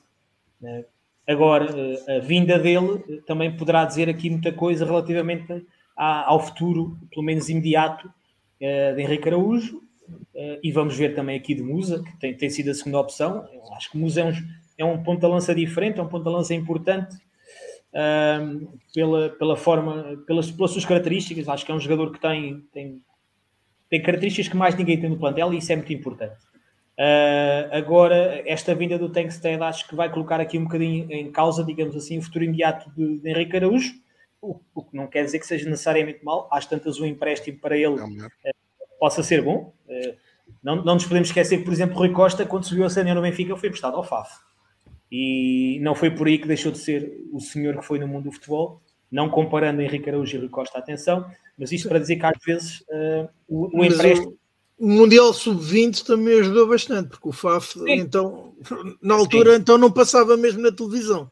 Ah, certo, certo, obviamente. uh, mas, mas aqui, aqui a questão é que uh, o Tankstead, lá está, pelas suas características, uh, provavelmente vem colmatar, não vou dizer a necessidade mais premente que o Benfica tem, mas vem, se calhar, também ser aqui uma espécie de, de sinal, uh, de recado interno para os jogadores da, da, da formação do Benfica. Uh, agora, se ele mantiver este, este rácio de golos marcados, e o, o, João Pedro, o João Pedro Cordeiro, numa das suas análises, mencionou uma coisa interessante, uma daquelas estatísticas que, que a Goal Point também costuma ter, dos, dos expected goals. Por exemplo, falava-se que, que o Tankstead para esta época iria ter 0,6 uh, expected goals, o que daria perante o número de jogos que, que efetuou muito menos gols do que aqueles que ele apresentou neste momento. Portanto, eu não Ele não, tem mais gols que, que jogos. exatamente. Momento. Eu não posso, eu não posso dizer que ele vai chegar aqui, obviamente, e vai manter esta, esta veia goleadora, mas uh, se há coisa que dá jeito a qualquer equipa no mundo, seja o Benfica, seja o Futebol Clube do Porto, o Sporting, o Barcelona, seja quem for, é ter alguém que tem a oportunidade de fazer um gol. Ó Lourinho, está aí um... Está aí sim, no... Sim. Desculpa estar a interromper, mas temos aí no chat o, o Mauro, o Mauro é alguém que conhece bem o mercado nórdico, porque uh, uh, ele, como peça desculpa pela inconfidência, está tá, tá a viver uh, num país escandinavo. e portanto, okay. ele, ele refere inclusive, era isso mesmo agora que o Rui colocou, que para ele, ele talvez neste momento seja o melhor jogador, ou vá ser o melhor jogador do Benfica a nível de finalização. e é isso que eu também li, que é um jogador muito forte da finalização. O Mauro também estava, estava, estava aí a fazer referência que ele provavelmente ou no, no Rosenborg joga muito do lado esquerdo, e uma das coisas que eu li, não sei se o Mauro confirma ou não, é que é um jogador muito forte na pressão eh, e na reação à pressão. Um jogador é. um pouco, se calhar, à imagem daquilo que o próprio Roger Schmidt gosta no processo, no primeiro uma, processo defensivo.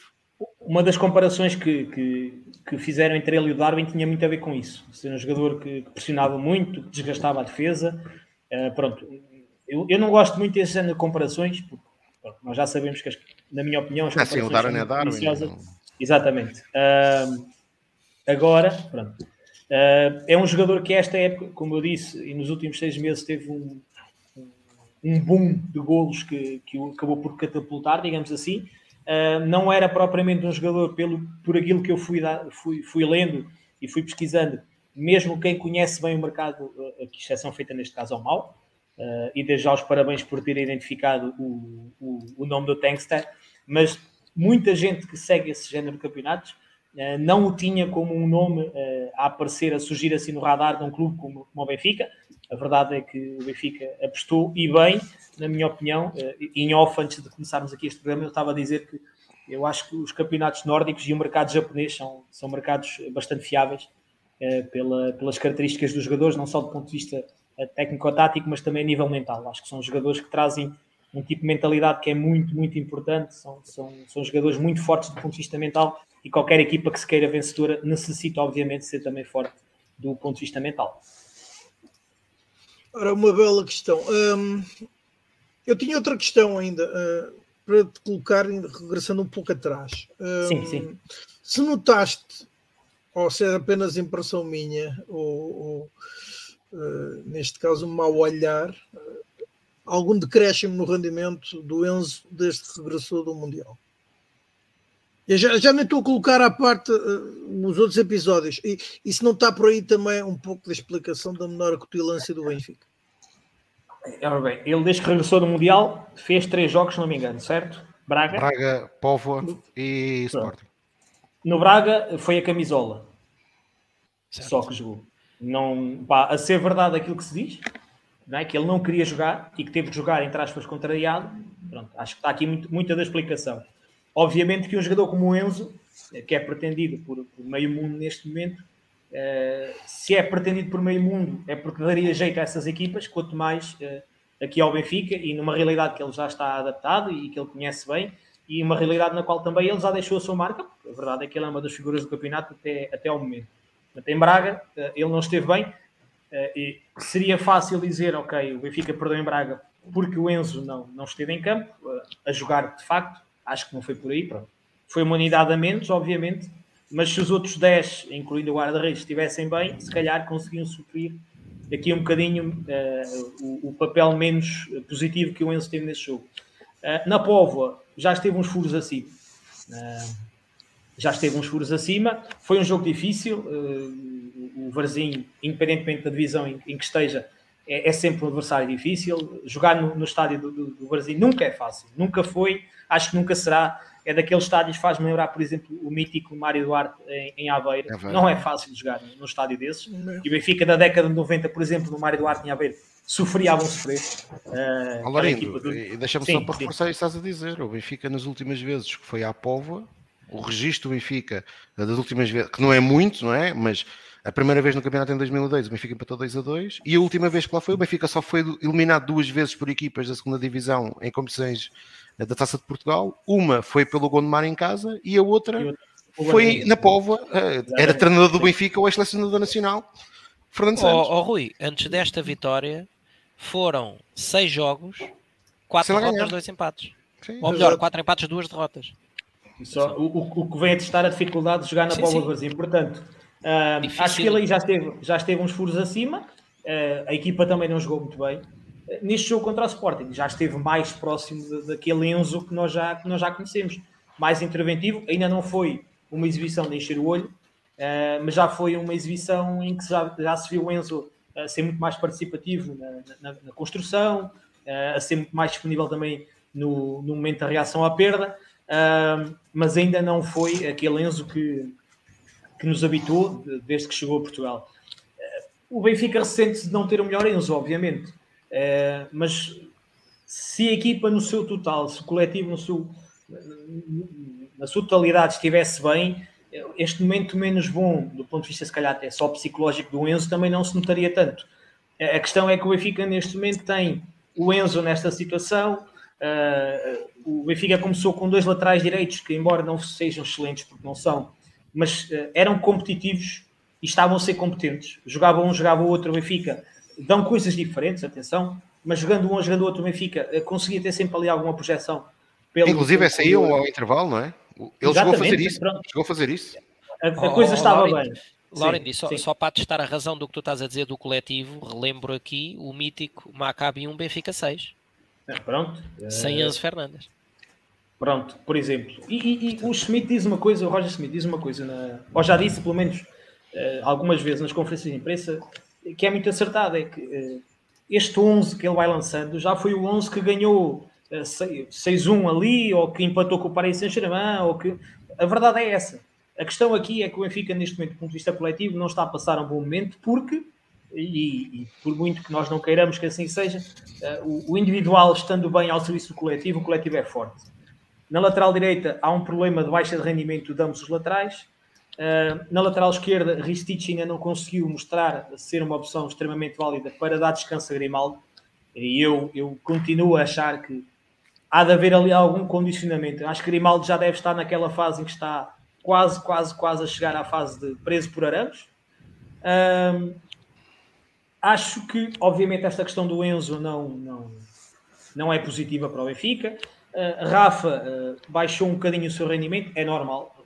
Tivemos um super Rafa no, neste, nesta primeira metade quase da época. Uh, João Mário também é expectável, é normal que baixe de rendimento. Neres até a lesão estava bem, depois ainda não se reencontrou, não sei se ainda tem alguma limitação do ponto de vista físico ou não. Agora, se individualmente os jogadores não estão bem e depois, quando estamos dentro de campo, e isto agora é a minha opinião enquanto treinador, eu acho que o Benfica não está a ter os posicionamentos corretos. Se nós não estamos bem posicionados, os nossos comportamentos também não vão ser bons. Uh, o, o, jogarmos demasiado aproximados poderia ser bom desde que houvesse largura, portanto, nós, quando concentramos por dentro, atrair por dentro é para libertar fora. O Benfica não só não consegue atrair por dentro, como também não consegue libertar por fora. O Benfica consegue sair limpo por fora, chega à linha de meio campo e já não consegue ligar o jogo por dentro, não consegue variar flanco, porque do outro lado não tem ninguém aberto. E, e, tudo isto somado dá, lá está, fora a questão de, dos jogadores que, que se calhar Roger Schmidt achava que poderia potenciar e não os conseguiu potenciar. A, a verdade é que eu acho que, e não há aqui ninguém que, que, digo eu, né, que eu posso dizer ao contrário, eu acho que toda a gente sabia que em termos de quantidade havia profundidade no plantel, é? quantidade, em termos de qualidade, ter dois jogadores de mais ou menos igual valia para cada posição, dificilmente. É muito difícil em Portugal haver um plantel assim, muito difícil. Uh, mas a verdade é que, peço desculpa, a verdade é que, olhando para, para, para os nomes que fazem parte do plantel, uh, Neste momento vemos Chiquinho a ser uma opção válida, como toda a gente já achava que Chiquinho seria um dos dispensados, aliás. Na lista de início de época toda a gente dizia, indicava o nome de Chiquinho como um dos potenciais dispensados. A verdade é que ele reciclou-se, digamos assim, mentalmente. Acredito que do ponto de vista mental eh, tenha crescido, porque é um jogador que já neste momento já não joga atrás do ponto da lança, já joga ali muito, muitas vezes no, no, no duplo pivô e, e, se há 3 ou 4 ou 5, 6 anos alguém dissesse isso, eu acho que era difícil eh, visualizar o Chiquinho a jogar nessa, nessa posição. Uh, agora lá está, uh, o Benfica, não tendo as suas individualidades que fizeram a diferença no início da época, num bom momento, não tendo o coletivo a ter os comportamentos e os posicionamentos que, na minha opinião, deveria ter, uh, tudo isto somado a esta situação, é, é, acaba por ser. Parece que neste momento é mais fácil uh, maniatar o Benfica do que aquilo que era no início da época. Eu ia, sim, sim. eu ia fazer uma pergunta, porque eu, eu, relativamente a isto que o Rui disse, eu por acaso discordo. Uh, ou seja, obviamente que o Benfica tem um conjunto de atletas que concordamos, o, o Bar não está bem, a ausência do Neres faz falta, o próprio Enzo evidentemente não está 100% e isso tem algum impacto. Não, eu, mas, eu por exemplo, no Enzo, Benfica... sim, eu mas... falei no mais, mais que os outros até, e uma vez que o Benfica afunila o jogo, acaba por ser o Enzo a ligar todo o jogo da equipa. Sim, está bem, mas não jogou o Portimonense e o Benfica e o Benfica faz dos quatro jogos, é um jogo muito bem conseguido, ganha um zero e aqui até acho que esse é um bom jogo, até para aquilo que o Lorin disse há pouco, é um jogo que se calhar o Benfica, um Benfica confiante eh, tinha ganho por 4 ou 5 e ganhou um zero. Aquilo que eu ia, a pergunta que eu ia fazer ao Lorindo, e eu já tinha, eu por acaso recordo-me de ter comentado isto com o Carmo quando estávamos em Braga, e acho que Braga de facto é um, é um péssimo jogo por vários motivos do Benfica. Acho que a equipa não teve em campo, não foi só o Enzo. Acho que a equipa, a, a forma como o Benfica sofre o primeiro golo é mais que o Enzo. Há um conjunto Sim. de jogadores que está, que está perfeitamente a dormir. Aliás, nós oh. comentávamos o Abel e Ruiz. O segundo Godinho, né? Com Sim, o segundo, o terceiro, o, o, Abel Ruiz parecia o Aland, não é? Certo. O António Silva parecia, parecia, sei lá, uh, nesse jogo. Mas uma coisa que eu perguntei ao Carlos, que é, nós estamos aqui a falar muito do, do, de abaixamentos de forma. A verdade é que o Benfica, nos quatro jogos teoricamente mais difíceis uh, do campeonato, o Benfica não teve bem. Ou seja, não teve. O Benfica ganha no Porto, mas o Benfica ganha no Porto em condições particulares. Obviamente que nós festejámos, mas o Benfica tá, joga praticamente mais de 50 minutos a jogar com mais um. E mesmo com mais um, passa mal. Em Guimarães, o Benfica, para mim, até pior do que este jogo com o Sporting, é, é um jogo muito. É dos piores jogos do, do Benfica. E este jogo com o Sporting por, eu, se por exemplo, se pegar nesses três jogos, Guimarães, Porto e Sporting, eu até arrisco-me a dizer que o melhor jogo, o jogo mais bem conseguido do Benfica, até é este contra o Sporting. porque, porque, a equipa até consegue reagir àquilo que tu disseste bem, à, à adversidade do resultado, uh, reage bem nas duas vezes. Para mim, a equipa reage, reage muito bem ao gol do adversário. Isto também não tem muito a ver com o Roger Schmidt ainda não ter conseguido. Uh, ter percebido como é que os próprios adversários, principalmente aqueles que são mais competitivos e mais fortes, uh, acabam por encaixar bem naquilo que é o, o Benfica? Pode ser por aí. A questão é: eh, Guimarães também sempre foi um palco muito difícil para, para o Benfica. Uh, independentemente de, da estatística dizer que o Benfica até lá tem ganho com relativa, uh, e vamos aqui colocar sempre relativa entre aspas, porque uma coisa é o resultado, outra coisa é a história do jogo. É? Sim, é? claro, claro. Uh, mas pronto, tem sido sempre um palco difícil. A, a verdade é que, por exemplo, eu recordo-me do jogo Guimarães, se não foi a primeira vez que o Moreno utilizou o sistema 3 centrais, foi a segunda. Uh, e, e, o Bamba, que faz o. Fa faz o melhor jogo da época dele. Quem, quem, viu o Bamba contra o Gil Vicente este, esta segunda-feira e vê o Bamba contra o Benfica, acha que não é o mesmo jogador. Portanto, o Guimarães faz um jogo extraordinário, extraordinário mesmo. Foi o melhor jogo da época que o Guimarães, Guimarães fez, o Vitória. Uh, esteve muito bem, uh, esteve muito bem a condicionar a Benfica o que eu acho que o Benfica tem dificuldade, muito sinceramente, é em equipas que uh, se equiparem ao Benfica naquilo que o Benfica tem de melhor, que é a pressão alta, a reação à perda, eu acho que o Benfica tem dificuldade. Foi, foi o que aconteceu em Guimarães. Uh, contra o Porto, já sabemos como é que o Sérgio Conceição trabalha as suas equipas. equipas. Não há, para ele é igual já com o Benfica. Aliás, ele quando inventa, digamos assim, é quando ele leva aquelas goleadas na Liga dos Campeões, quando ele quer jogar de igual para igual, uh, faz sempre grandes exibições, independentemente do resultado. Uh, agora, o que eu acho é que o Benfica tem muita dificuldade para sair a jogar sob pressão. Muito sinceramente, tem muita dificuldade. E, e equipas que saibam condicionar fortemente o Benfica, uh, e aí nós já sabemos, pronto, o Benfica não tem centrais que saiam a conduzir, não, não saem a conduzir. O Otamendi faz o dele, o básico, o arroz com feijão, como nós dizemos, e fala muito bem. Uh, o António Silva ainda arrisca, algum, de vez em quando faz ali umas, umas cavalgadas. O Veríssimo não... é que saía a jogar antes o Veríssimo saía a jogar, né? mas o António Silva não é. O David Luiz, quando aqui chegou, parecia o número 10, não é? Saía a fintar toda a gente e chegava à grande área adversária e cruzava. Pronto. Uh, nós, o, o António Silva não é, não é um jogador desse, não é isso também que se, provavelmente se lhe pede. Agora, a, a, verdade é que uh, aquilo que eu acho que falta ao Benfica é alguma variabilidade uh, perante adversários de, de, de, maior valia. Porque, ok, mas o Benfica jogou contra as Juventus e contra o Paris Saint-Germain. Ah, estas Sim, Juventus... mas é um, são, são jogos diferentes, né? assumir o jogo... E, e, não precisam tanto. Não, por exemplo, lá está, as Juventus, o campeonato italiano, as equipas, não conheço nenhuma equipa sem ser a Atalanta, e mesmo este ano também não está a fazê-lo muito bem, mas em Itália ninguém pressiona alto. Uh, o Paris Saint-Germain vinha a contar de, ok, somos Sim, o Paris é Saint-Germain e vai ser fácil. E depois tiveram o dissabor que tiveram. Eu acho mesmo é que o Benfica tem muita dificuldade uh, em, em sair a jogar com equipas que saibam pressionar bem, que sejam muito intensas, muito, muito agressivas. Uh, e isso, falta-lhe ali alguma, alguma variabilidade, falta-lhe alguma imprevisibilidade.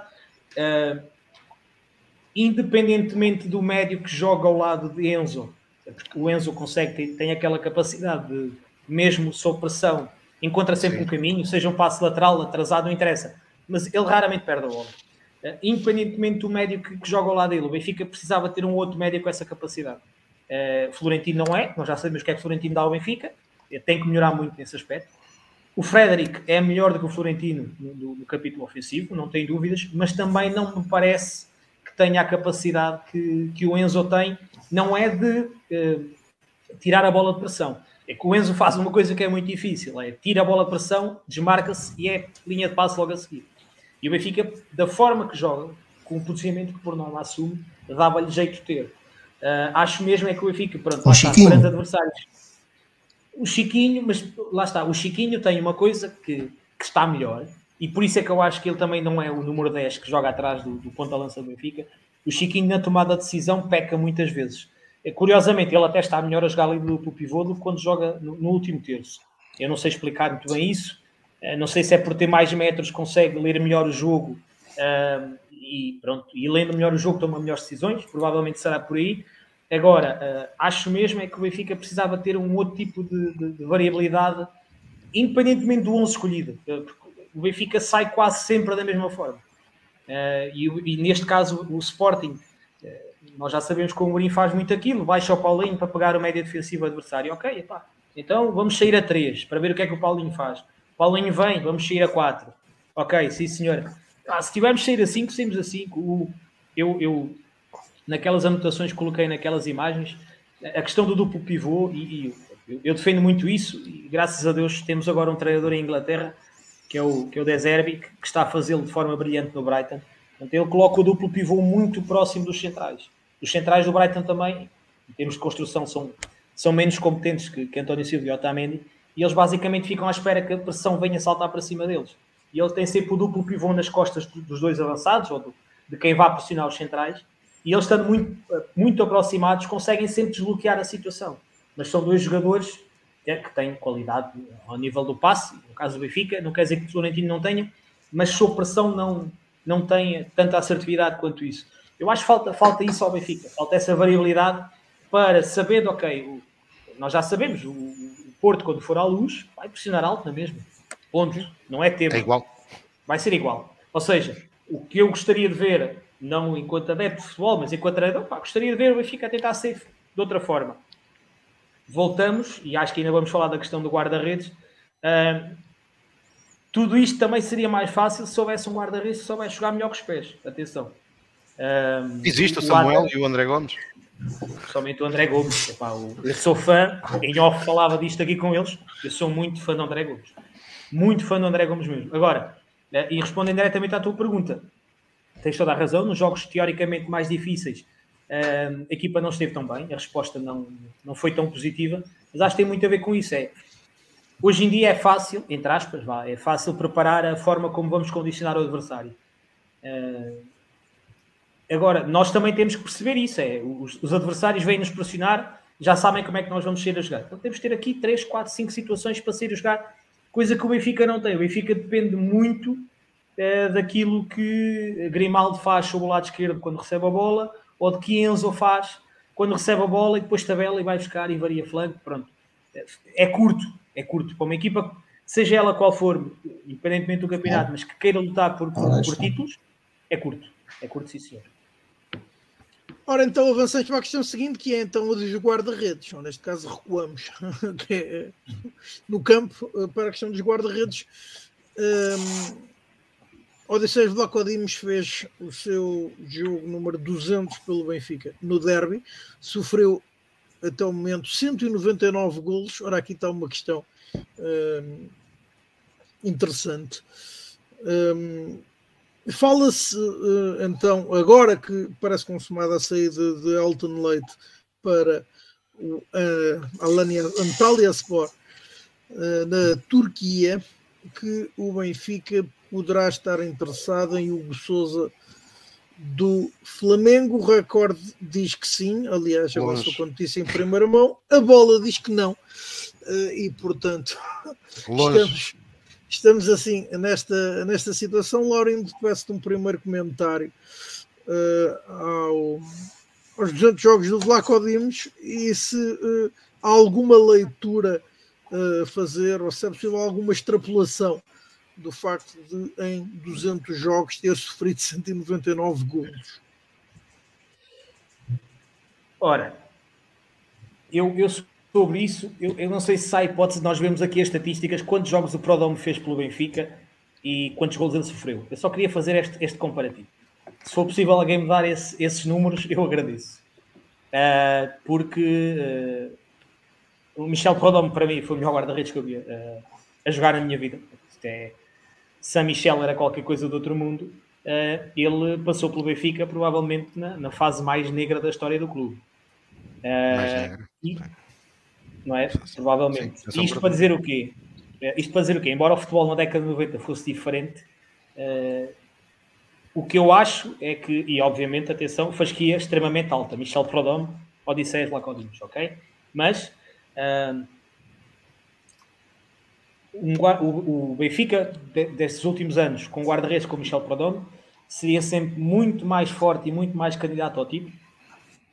Ao passo que o Benfica da década de 90, com guarda-redes como Odisseias, se calhar não teria ficado só uma vez em sexto lugar, isso foi no ano 2000, 2001, mas se calhar na década de 90 teria ficado a eh, meia dúzia de vezes ali a meio da tabela, porque uh, nessa, nessas, nessas épocas o Prodome salvou o Benfica de, de, de diversos vexames futebolísticos, digamos assim. Uh, Vários jogos do Benfica, se forem 3 e 4, ele ser o melhor em campo. De Exatamente. longe. Aliás, na Liga Record, quem apostava na Liga Record na altura, que era o único jogo que, que, que havia uh, desses, Ora, das equipas. Eu posso dizer, posso dizer, já, já tenho os números. Então. Cinco épocas no Benfica, 199 jogos, portanto, menos um que Vlaco Dimos, 183 gols sofridos. Obrigado. I rest my case, como diz o outro. É isso. Não preciso dizer mais Exato. nada. Não preciso dizer mais nada. Agora, 200 jogos num clube como o Benfica, com a dimensão do Benfica, são sempre 200 jogos, independentemente de. Uh, em off, nós falávamos aqui sobre isso e, e acho que é importante. Uh, o, o, os adeptos do Benfica uh, ficaram mal habituados nos últimos anos. Acho que se pode dizer isto desta forma, ninguém tem que levar a mal. Um, o Black, isto não é por ordem, mas o Black, Ederson, Júlio César, o próprio Artur Moraes, foi um, foi um belíssimo guarda-redes que passou pelo Benfica. Um, obviamente que depois disso, uh, deste patamar, de, desta, desta, desta qualidade exibida, ter um guarda-redes como Odisseias, é, eu, eu, percebo, eu percebo as críticas, continuo a dizer que uh, o pior, na minha opinião, o pior requisito que ele tem é o jogo de pés. E acho que uma equipa grande, uma equipa que quer assumir os jogos, tem que ter um guarda-redes que seja confortável. Uh, eu não trouxe imagens nem, nem, nem, clipes de vídeo disso, mas é, é fácil. Vocês, quem, quem, quem, está no estádio vê isso melhor do que eu, obviamente, mas há meia dúzia de, de, situações de pressão uh, do Sporting. Ok, é uma pressão, mas não é aquela pressão Futebol Clube do Porto Sérgio Conceição. É uma pressão, sim senhor, mas há sempre um elemento liberto, há um homem livre. E eu até acredito que, que, que o Benfica trabalhe isso durante a semana, mas Vlaco Dimos, sob pressão, não consegue encontrar o homem livre. Ele bate de qualquer maneira. Ah, eu acho curto, nesse aspecto, acho curto para uma equipa como o Benfica, uma equipa que quer, quer lutar por títulos, uh, seja a nível interno, seja a nível uh, externo. Uh, obviamente que ele também tem tido uh, tem tido as suas, as suas boas exibições, também tem, tem tido a sua, a sua participação na Liga dos Campeões, foi excelente, mais recentemente, guarda-redes com mais defesa, etc e tal. Mas a equipa é pequena, não é? É, é, é assim, vocês lembram-se do Moreto? Ah, então não. No Setúbal, que no Entre os, Setúbal defendia- entre os postes era o maior. defendia tudo Mas e tem mais que, um estar, tem que estar sempre sob fogo. não é? Exatamente. Pronto. Pronto, Uh, a questão está. é essa. O, o que eu acho, e, e- e- isso saltando depois para a questão do, do Hugo Souza, uh, pá, eu espero, muito sinceramente, se é isso que o Benfica pretende, um guarda-redes uh, chamado guarda-redes de equipa grande, aquilo que, independentemente dos erros pontuais do, do, do Diogo Costa no Futebol do Porto, ele é um guarda-redes de equipa grande. Ele é um guarda-redes que, nos momentos em que o Porto mais precisa, ele está lá. É um, é um jovem guarda-redes, ainda vai cometendo os seus erros. No entanto, no entanto, é um guarda-redes que dá pontos, que dá garantias. Se o Benfica quer um guarda-redes a essa imagem e semelhança, na minha opinião, o Hugo Souza não é esse guarda-redes. Olha, o o, o, suplente do, o suplente do Porto é que, é, que, é que vinha mesmo a calhar. O, O ex-suplente do Porto. Não, não, não, não. Marchezinho. Sim, sim, sim. sim, é, é um guarda-redes de equipa grande. É um guarda-redes de equipa grande. Aliás, pouquíssimos treinadores eh, fariam aquilo que Sérgio Conceição fez. Sim, é até, é, embora o jogo seja fantástico, eu gosto bastante do mas jogo. eh, tirar um guarda-redes consagrado eh, com 30 e muitos anos já eh, para, para lançar um jovem. eh, E, e na altura era o titular da Argentina. E eu agora, ó Lorindo, eu agora tu fizeste-me lembrar o, o Marchezinho por causa do. Há um vídeo. Estavas a falar do, do Odisseias agora neste jogo com o Sporting. E há um vídeo de um jogo de má memória para os benfiquistas, que é, que é em 2019, quando o Porto vai ganhar 2-0 à luz, em que é incrível, incrível como o Marchezinho desfaz a primeira pressão do Benfica a jogar os pés. Incrível, incrível. Ele encontra sempre o espaço, o homem livre. É impressionante, é impressionante. A- a e depois é é- guarda-redes. a, a questão é esta: Ederson tem a mais-valia que tem, porquê? Não é só porque mete a bola na área adversária. Sim, sim, sim. É porque tem calma, tem qualidade técnica, consegue colocar a bola em qualquer lado. E isso é fundamental para qualquer equipa grande. Eh, independentemente de qualquer equipa grande que queira assumir o jogo. Eh, e o Liverpool, às vezes, tem esse problema com o Alisson, não tem a qualidade de Ederson, por exemplo. É muito bom guarda-redes. É o único ponto fraco, na minha opinião, que o Alisson tem. De vez em quando dá, dá aquilo que nós chamamos aquelas casas. Né? O Gonçalo Guedes que Sinal, diga. Exatamente, o Gonçalo Guedes, que eu diga mais recentemente no, no jogo co- contra o Wolves. Ahm, agora, o, o Hugo Souza, eu, eu, pronto, eu, eu como acompanho muito o futebol brasileiro, nasci no Brasil e sou, sou adepto de São Paulo no Brasil, ah, eu acompanho muito o futebol brasileiro e o Hugo Souza, embora seja um guarda-redes eh, com 1,99m, se não me engano, de altura, é um guarda-redes que até pode inspirar aqui alguma confiança para aquilo que é o jogo aéreo, que é uma das peças que também são apontadas, que é apontada ao, ao Odisseias, eh, só que naquilo que ele é, eh, naquilo que, na minha opinião, realmente deveria ser bastante superior ao Odisseias, ele não é, que é o jogo de pés. Ele é, é exatamente a mesma coisa. Eh, é um, é um guarda-redes jovem, senhor. É um guarda-redes que já foi campeão brasileiro. Foi o guarda-redes que na altura foi escolhido, a quando da, da lesão do Diego Alves no Flamengo, foi escolhido para ser o seu, o seu sucessor. Só que foi, foi alguém que não soube lidar com, com a pressão e que depois de ter tido ali meia dúzia de falhas, acabou por ser eh, substituído novamente pelo, pelo, pelo Diego Alves quando, quando regressou de lesão.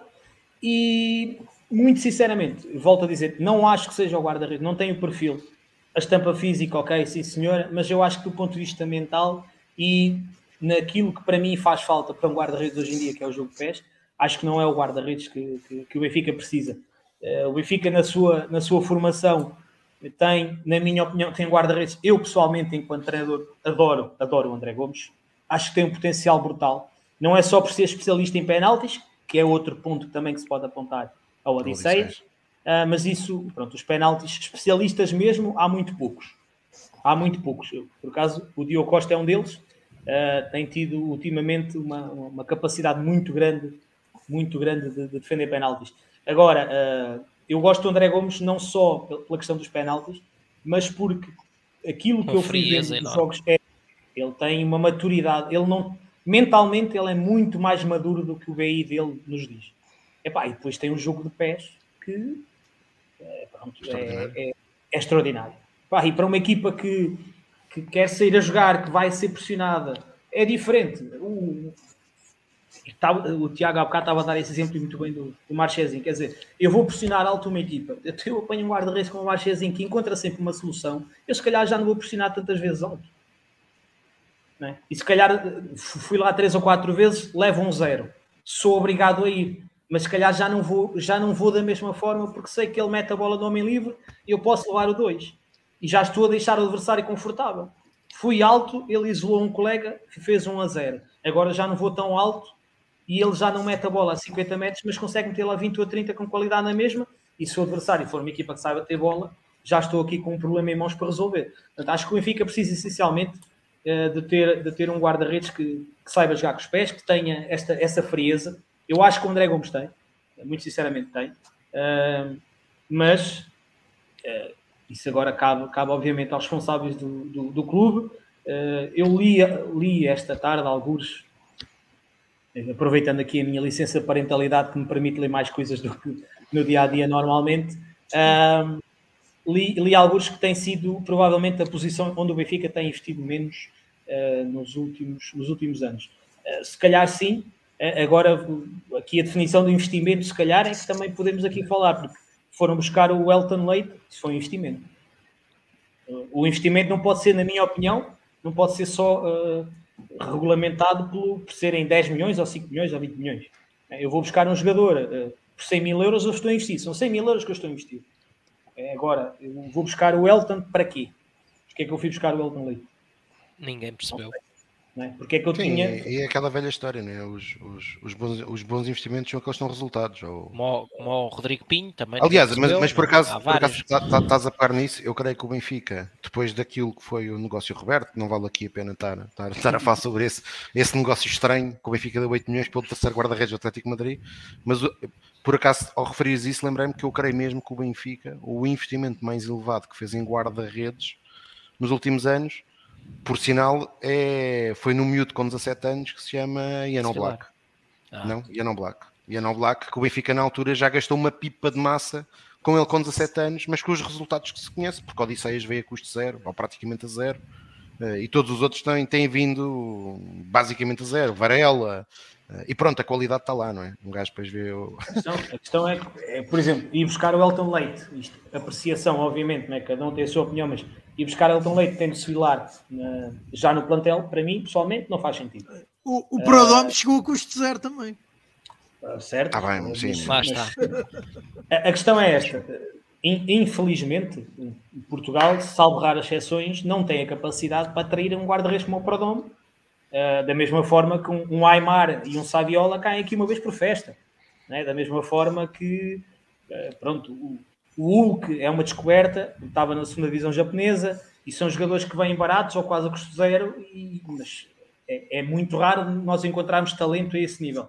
O, o que eu acho é que, uh, trabalhando o Benfica como trabalha e tem tido bastante sucesso na sua formação, não deixa de ser estranho, por exemplo, a nível da posição de guarda-redes, não tenha conseguido ainda ter ninguém que se destacasse. Toda a gente coloca muita, muita fé no, no Samuel e no André. Eu, pessoalmente, uh, se fosse eu a apostar, apostaria no André. Agora, só, só o tempo é que nos vai dizer um, se, se isso vai acontecer ou não, e da mesma forma que só o tempo é que nos vai dizer se, se o Souza virá ou não para o Benfica. Eu volto a dizer aquilo que também disse em off. Quando o Fabrício Romano disser que ele vem, eu acredito. Até lá. Acho, acho que é só. Acho que é só jogada.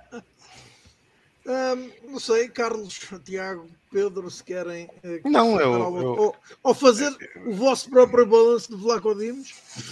Não, eu acho, eu acho que o Vlaco Dimos é. Eu, eu, eu tenho uma teoria uh, daquilo que foi o, o, racional da estrutura do Benfica quando foi o Vlaco Dimos. Quando o Vlaco Dimos veio, que foi. Uh, nós no ano que atacámos, atacámos, atacámos o suposto Penta nós uh, tinha, vínhamos de um, de um, historial em que os nossos guarda-redes tinham sido o Black em 2014, Júlio César em 2016, uh, em 2015, desculpem. Portanto, os dois primeiros anos do bicampeonato é, é Oblak, Júlio César e depois 2016 Júlio César, Ederson, que é quando o Ederson se estreia em Alvalade com uma enorme exibição e depois 2017 com Ederson e portanto são quatro anos uh, que o Benfica vence os quatro campeonatos com três super guarda-redes, porque o Júlio César daquela, daquela época, 2015, ainda é um Júlio César a um nível muito elevado.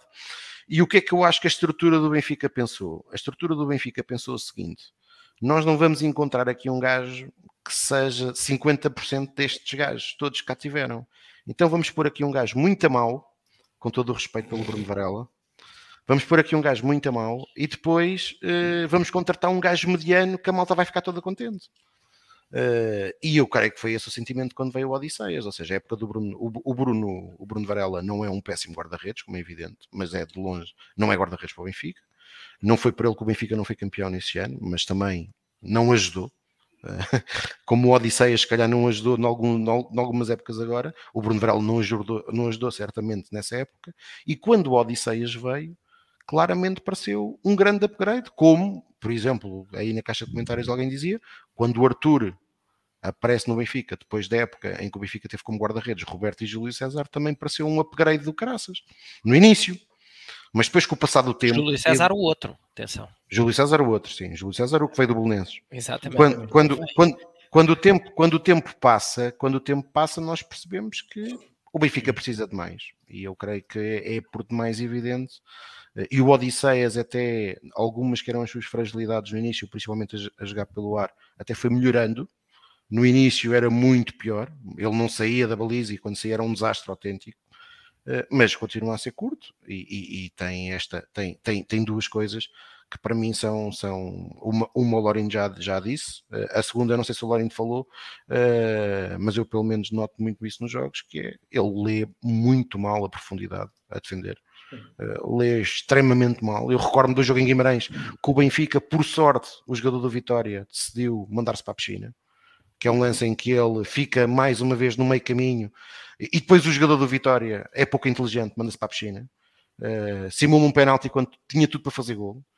Uh, e isto é mato, ou seja, a própria defesa do Benfica sofre muito com um guarda-redes que lê muito mal o jogo, por exemplo, aquilo que, olhando para aquilo que é o guarda-redes do Futebol do Porto, é exatamente o oposto.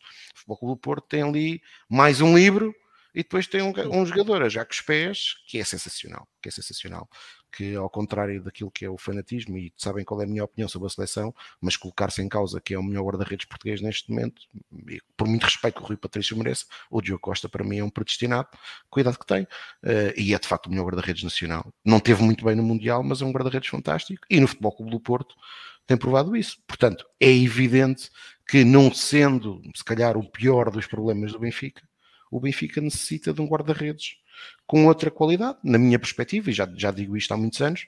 Agora, eh, concordo aqui com aquilo que o Lorino disse, para ir buscar o Elton Leite, ou para ir buscar o, este Hugo Souza, para ir para supostamente ser alternativa ao, ao, ao Elton, ou Elton, desculpem, ao Odisseias, eu confesso que eu fico confortável tendo o Samuel e tendo o André Gomes, que ainda por cima os dois estão a jogar. O Samuel está a jogar muito na equipa B, e o André está já muito na equipa, na equipa sub-23, que eu até acho que se calhar neste momento fazia algum sentido, é o Benfica provavelmente pensar em, em emprestar o Samuel e o André Gomes começar a assumir mais a equipa B, porque nestas fases é fundamental os atletas jogarem. Uh, há pouco o Lorino falava sobre isso, sobre o Henrique Araújo, eu também concordo em absoluto, tanto ele como o Paulo Bernardo, neste momento é fundamental, se não têm espaço no Benfica, poderem ter espaço noutro sítio para jogar. Aliás, o Benfica, neste momento, até com a alteração técnica do Gil Vicente, felizmente está a acontecer uma coisa, ainda bem, que é o Tomás Araújo, que na primeira fase da época não tinha jogado, neste momento já assumiu titularidade no Gil Vicente e está a ser fundamental para aquilo que é a recuperação do Gil Vicente, está a jogar muito bem, pelo aquilo que me têm dito, e é um excelente central, lá está. Eu, eu por exemplo, uh, eu não teria buscado o João Vitor, preferia ter ficado com o Tomás Araújo, mas eu não sou Roja, Uh, isto é o Tiago vinha falar, mas eu não teria ido buscar o João Vitor. Preferia ter ficado com o Tomás Araújo porque sempre lhe vi muita qualidade. Eh, mas, portanto, posto isto, espero que o, o brasileiro, este brasileiro não venha. Uh, e se for para contratar um guarda-redes, é, é aquilo que o Lourinho disse. O Benfica terá que, se calhar, que investir para ter qualidade. E há guarda-redes no mercado que, obviamente, exigem, exigem mais investimento da parte do Benfica. Uh, mas se quer contratar alguém que dê mais garantias no imediato, uh, o Benfica terá que fazer isso. Para estar a gastar um milhão aqui ou dois milhões ali em jogadores de qualidade duvidosa, eu prefiro não os gastar. Ora, uh, Pedro Carmo, a tua opinião sobre o Vlaco Dimos e toda esta questão dos guarda-redes? Sim, eu, eu concordo e percebo totalmente com, com, com as lacunas que o, que o Lorino apontou ao Odisseias. Acho que são perfeitamente visíveis. O Odisseias com o pés é fraco, o controle da profundidade, o subir. Muitas vezes um, temos a perfeita noção, é a perfeita sensação que se o Odisseias fosse mais rápido a sair, conseguia resolver alguns lances de, de perigo e, e ele é, ou é lento a sair ou por isso simplesmente não sai. Acho que isso também é uma, uma grande lacuna dele. Mas, e percebendo perfeitamente a importância de, de um guarda-redes jogar bem com os pés no, no, futebol dos dias de hoje, no futebol moderno e acima de tudo num clube uh, que luta por títulos, uh, continuo a achar que, o grande, que a grande missão de um guarda-redes é defender. Uh, e nesse campo o Odisseis não me dá a segurança que, que eu quero e que eu espero de um, um guarda-redes do, do, Benfica. É verdade que, e sinto isso, que o Odisseis melhorou entre os postos, melhorou bastante desde que chegou ao Benfica, mas a sair dos postos, os cruzamentos, é, é uma insegurança tal que ele dá à equipa que, que é grave. Eu acho que esta reconhecendo que a lacuna que o Lorindo fala é grave, eu acho que esta aqui ainda para mim é mais grave. Portanto, juntando estas duas lacunas, eu acho que temos um guarda-redes que claramente não serve o, os objetivos do Benfica.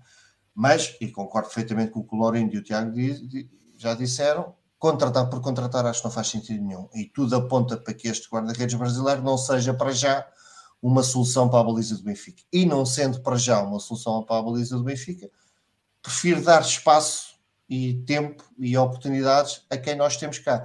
E quem, acima de tudo, nós esperamos alguma capacidade de, dos, dos guarda-redes que temos. Tal como o Lourinho, tenho muita expectativa no André, mais do que o Samuel. Um, e portanto acho que não faz sentido nenhum ir buscar um, um, um, um guarda-redes só por ir buscar para fazer número, não faz sentido. Se é para investir, se é para, se é para reforçar a baliza, temos que, temos que gastar dinheiro. Portanto, não, não há dúvida disso e temos que contratar alguém que de facto seja claramente melhor que o Odisseis, claramente um upgrade imediato, porque se não for para ser imediato, mais vale apostarmos no, nos nossos miúdos. Em relação só, para concluir, em relação à questão da, da estatística dos 199 jogos e, cento e, e quase também 200 golos sofridos, lá está. É o contrário, mas sim, vou dar praticamente o mesmo. A diferença é, é essa relação é, é assim, ok, claro que não é, não é um bom, não é, não é um bom currículo para um guarda-redes, mas lá está Prodome foi dos melhores que passou pelo Benfica e também tem um, também um, um cadastro de golos sofridos uh, elevado. Ou seja, não, muitas vezes esta estatística só, só é relevante se nós formos analisar golo a golo e perceber que culpas é que o guarda-redes tem em cada golo que sofreu. Uh, infelizmente, Odisseis terá culpa em alguns. Acima de tudo, acho que não dá tranquilidade à, à defesa, eu acho que isso é muito importante pela sua muito, muito vulnerabilidade a sair a cruzamentos, pela sua muito pouca apetência uh, a sair do, dos postos, a ser rápido, uh, para cortar lances de, de ataque, de, bola, de, bolas despejadas para a frente, em que há várias situações que o, o guarda-redes, saindo rápido, consegue resolver e o Odisseias tem muita dificuldade nisso. Portanto, eu espero que sim, espero que o Benfica esteja no mercado por um guarda-redes bom, mas honestamente não me parece que seja este brasileiro Hugo que, que seja a solução para o Benfica. Por fim, tu, uh, Carlos. É, já, já muito foi dito sobre a questão do, do Vlaco Dimos. Eh, eu recordo que um, o leque de, de, características em falso, digamos assim, de Vlaco Dimos era bastante superior e o último, último ano, os últimos dois anos um, mostraram-nos um salto qualitativo no, no desempenho de Vlaco Dimos. Aliás, eu lembro-me que no, nas fases iniciais das uhum. exibições dele, cada cruzamento uh, dava, havia, uh, sentia-se inclusive no estádio aquele silêncio em que toda a gente su sustinha a respiração durante um breve segundo até ver o que é que aquilo ia dar. Um, e, e Vlaco Dimos melhorou muito um, na questão da, das saídas a cruzamentos uh, comparado com o que era a sua fase inicial. Acho que, e entre os postos, para mim sempre foi um guarda-redes de, de, de, elevada qualidade, portanto não é minimamente por aí, e aliás isso prova-se, como já foi aqui mencionado, naquilo que foi ser escolhido para o guarda-redes ideal do, da fase de grupos da Champions, quando, quando o Benfica é sujeito a um contexto de maior pressão, um, e, e Dimos tem Vlaco Dimos, ou seja, quem for, tem que brilhar entre os postes. Um, encontramos, portanto, o tal, o fenómeno Roberto, não é? que é so, quando debaixo de fogo, entre os postes, Vlaco Dimos é efetivamente um, um guarda-redes de elevadíssima qualidade para mim, o, o, principal de todos os problemas de Vlaco Dimos resume-se efetivamente à tal questão do controle da profundidade. E, e isso reflete-se uh, na sua tomada de decisão porque eu às vezes ouço dizer que Vlaco Dimos uh, é inseguro quando sai, uh, e eu confesso que não concordo totalmente com o rigor dessa afirmação. Um, acho que Vlaco Dimos não é inseguro quando sai, é inseguro na tomada de decisão se deve ou não deve sair. E é muitas vezes isso que o leva a ficar a meio caminho e não faz nenhuma coisa nem outra. Quando, é decide, quando decide sair, um, é um, é, é um para guarda-redes, é rápido. Quando decide sair a um cruzamento com as mãos, raramente se vê aquelas saídas, como se via tanto, por exemplo, com o Roberto, não é? aquelas saídas em que o guarda-redes sai a um cruzamento e a bola passa-lhe por meio das mãos, passa-lhe ao lado, seja o que for. O problema é mesmo o controle de profundidade que se reflete na sua, na sua uh, incapacidade de decidir uh, atempadamente. E, portanto, é daquelas coisas que um, o Vlaco Dimos também já não tem propriamente 20 anos, uh, é daquelas coisas que um, não é tão aprendível com a rotina, uh, não é tão afinável só com, com, a mecânica do treino, porque é uma questão do, do seu processo, do seu processo mental de, de, decisão, se deve ou não deve atacar o espaço. Uh, portanto, é um guarda-redes que lá está, sempre que o Benfica é altamente pressionado. Um, pode muitas vezes fazer a diferença e tem-no feito numa série, numa série de jogos. Um, agora, uh, não é efetivamente para uma equipa que joga uh, com, ou, ou, tenta, com o tal pressing alto, com, com as linhas subidas, uh, a necessidade de, de, termos um jogador que jogue à lá Manuel Neuer, não é? com, com possa ser mais um livro para a equipa. Um, isso efetivamente o Lacodimos não, não acarreta. Portanto, uh, seja como for, não considero que seja uh, a principal prioridade do Benfica, longe disso. Acho que o Benfica tem, outras, tem outros setores ou outras lacunas mais urgentes de, para colmatar, e dito isso, contratações como seja este Hugo Souza ou outros guarda-redes que não sejam uh, absolutamente de, de, um patamar já afirmado no futebol, não me parece que façam, que façam qualquer sentido. Um, da mesma forma que me fez todo sentido esta saída de Elton Leite. Um, espero que isso abra efetivamente espaço para uh, o aparecimento de André Gomes uh, mais vezes, uh, ou, ou, começar a aparecer, no, pelo menos como no banco de suplentes. Um, mas para, para, para, para qualquer guarda-redes de nível mediano que venha, causa, venha só fazer aquilo que, por exemplo, Tengsted parece vir fazer em relação a Henrique Araújo, ou seja, causar dúvida uh, no, no, no, papel e na utilização do jogador, portanto, qualquer guarda-redes que não seja uma certeza absoluta e que venha só causar uh, a redução do espaço que André Gomes poderia ter, uh, parece-me que é, que é uma má opção. Uh, e dito isto, no mercado de inverno, dificilmente, dada a especificidade da, da da posição de guarda-redes e que é obviamente um mercado que tem muito menos quantidade do que as outras posições, pelas inerências próprias do, do lugar, uh, não me parece que seja algo para atacar agora no, neste, neste mercado uh, de inverno. Portanto, acho que o Benfica deve. Uh, apostar, mas é uh, na integração do, dos reforços que foi contratar, ver casos como, por exemplo, um de Gil Dias, que, que é dos tais que, na minha ótica, não, não faz nada no plantel, aproveitar para dar, uh, então, agora sim, espaço a André Gomes, um, e, e, depois, no final da época, uh, na altura de redefinir objetivos para a época que vem. Uh, então, sim, uh, apostar seriamente num guarda-redes, uh, que, mas que tem que ser uma certeza absoluta acima de Vlaco Dimos, porque para trazer guarda-redes medianos, repetindo-me, acho que não faz qualquer sentido o investimento. Para isso temos na Forja efetivamente um potencialmente enormíssimo guarda-redes uh, na pessoa de André Gomes e, e, há aí uma linha de sucessão na minha ótica relativamente segura que, e que vale a pena explorar.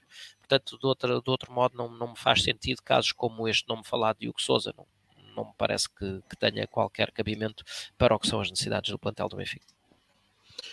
Ora, uh, o próximo jogo do Benfica é então a deslocação uh, aos Açores para defrontar no sábado, a partir das 18 horas, o Santa Clara. Um, Laurindo, um, o que é que tu esperas do Benfica uh, nos Açores? Primeiro ponto, e acho que mais importante, uh, as equipas de, de, Jorge Simão são equipas muito, muito fortes em termos de organização defensiva. Uh, ao contrário daquilo que se calhar vinha sendo a panagem do Santa Clara com o Mário Silva. O que não quer dizer que o Mário Silva seja um, um treinador menos competente nesse plano, mas claramente tinha uma ideia de jogo que privilegiava mais o momento ofensivo, na minha opinião. Traçam mais à frente. Exatamente, do que o defensivo. Uh, e o Jorge Simão é precisamente o contrário. É um treinador que defende muito bem, que explora muito bem o contra-ataque e, e, o erro do adversário. Portanto, uh, a começar por aí, acho que, que, o Benfica vai defrontar uma equipa que vai, vai defender em bloco baixo. Uh, tendo em conta a altura da, do ano em que nos encontramos, eu não sei como é que está nos, nos Açores neste momento o tempo, mas prevejo um, deve estar bom, prevejo, prevejo um relevado eh, se chover com a intensidade que tem chovido aqui no continente, um relevado extremamente pesado, eh, esperando que não, essencialmente para a qualidade do futebol praticado, mas uh, eu acho que o Benfica vai, vai sentir mais dificuldades perante uh, este novo Santa Clara, digamos assim.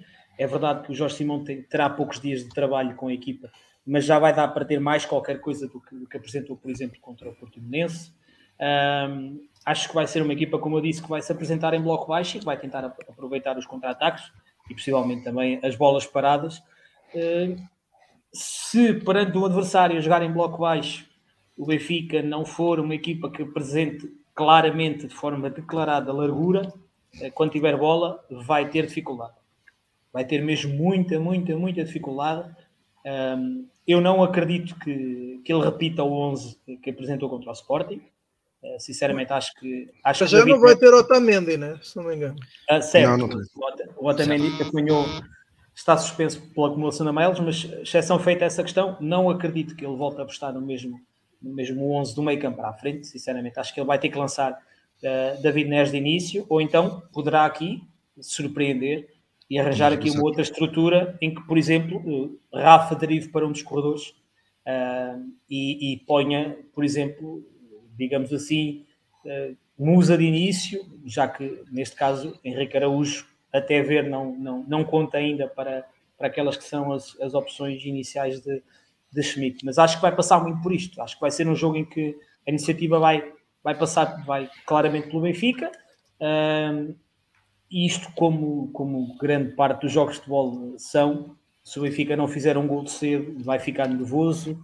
O Santa Clara vai ganhar confiança, vai sair com mais com mais critério para, para o contra-ataque e depois uh, o desenrolar do jogo poderá dizer se o Benfica vai ter a vida mais facilitada ou não. Uh, acho que o Benfica, claramente, a chave do sucesso do Benfica, independentemente de quem jogar, é, é ter largura no, no, seu, no seu terço ofensivo. Santa Clara, independentemente de, do Jorge Simão apresentar uma linha de 4 ou 5 defesas logo de início, vai defender com uma linha de 5, não tenho, não tenho grandes dúvidas quanto a isso. Uh, e o Benfica, sempre que apanha linhas de 5, tem alguma dificuldade pela tal falta de, de, criatividade e de jogadores que sejam fortes num para um. Uh, atacar a profundidade não fará grande sentido, porque a equipa adversária, neste caso o Santa Clara, deverá estar em bloco baixo. Portanto, uh, se fosse eu, o Roger Smith, claramente que apostaria em, em, largura no, no terço ofensivo e também, se calhar, seria hora do Benfica voltar a trabalhar rever as suas bolas paradas, porque já há muito tempo que o laboratório deixou de fabricar golos como fez no início da época, e isso, isso também é importante para desbloquear jogos, especialmente contra equipas que defendem tão bem. Só os livros diretos do Grimaldo, tirando isso. Exceção feita a isso. No início da época, toda a gente se recorda, foi muito comentado, aliás, Uh, Roger Smith corria logo para os seus adjuntos para, para, para, comemorar com eles, porque claramente havia ali trabalho laboratório, e o Benfica, sensivelmente, digo eu, desde um terço do primeiro terço da época, deixou de ter essa, essa facilidade em, em, em fazer gols. Obviamente também os outros estudam, uh, defendem, consoante aquilo que analisam, mas talvez fosse a altura também de rever essa situação. Ora, Carlos, já que interagiste agora com o Laurindo, posso ir pedir não, antes, antes de mais, aquele prognóstico do costume, não é? Ganhar. Ganhar. É óbvio. Uh, até porque, um, olhando friamente a tudo isto, no, no, agora após a retoma, uh, foram cinco pontos que, que se largaram uh, com a derrota em Braga e agora com o empate contra o Sporting, e portanto convém. Um, dar início a mais uma que se espera seja longa sequência de vitórias. Uh, e, portanto, uh, o Benfica tem, tem que ser uh, o Benfica afirmativo e mandão sobre o jogo. concordo com, com o Laurindo na, na análise que faz às equipas de Jorge Simão. e, portanto, o que eu espero é efetivamente este contexto clássico, como já vivemos várias vezes, do adversário a defender em bloco muito baixo, linha de 5, uma segunda linha uh, de quatro homens muito próxima e, e uma seta apontada uh, à espera só do, dos hipotéticos lances de contra-ataque. Portanto, será o típico, o típico autocarro de dois andares, digamos assim, um, que Uh, ou para o qual o Benfica terá muita culpa de, em contribuir se uh, apostar, lá está, no afunilamento do jogo. Portanto, o Benfica vai ter que, que procurar a lateralidade uh, do ponto de vista técnico-tático da disposição da equipa. Um, Neres é, obviamente, no papel Uh, o, o, o, ator principal uh, de, um, de, um, ataque a que se queira com largura. Uh, continuamos efetivamente na dúvida se, se, estará ou não estará em condições agora já para algo mais de 45 minutos. Ainda assim, e como disse no que foi a apreciação ao, ao, ao derby, apesar da, da, substituição em teoria fazer sentido, uh, em função do, do um intervalo a entrada de Neres, na realidade Neres trouxe muito menos do que, do que nos habituou no, no início da época uh, e portanto esse, esse, essa coincidência de algum abaixamento individual simultâneo em vários jogadores também se reflete uh, no, no coletivo, portanto tem que ser o coletivo aqui o L mais forte a trazer para cima o melhor que cada um tiver para dar. Um, do lado, eh, para mim, com Neres à direita, assumindo que está em condições.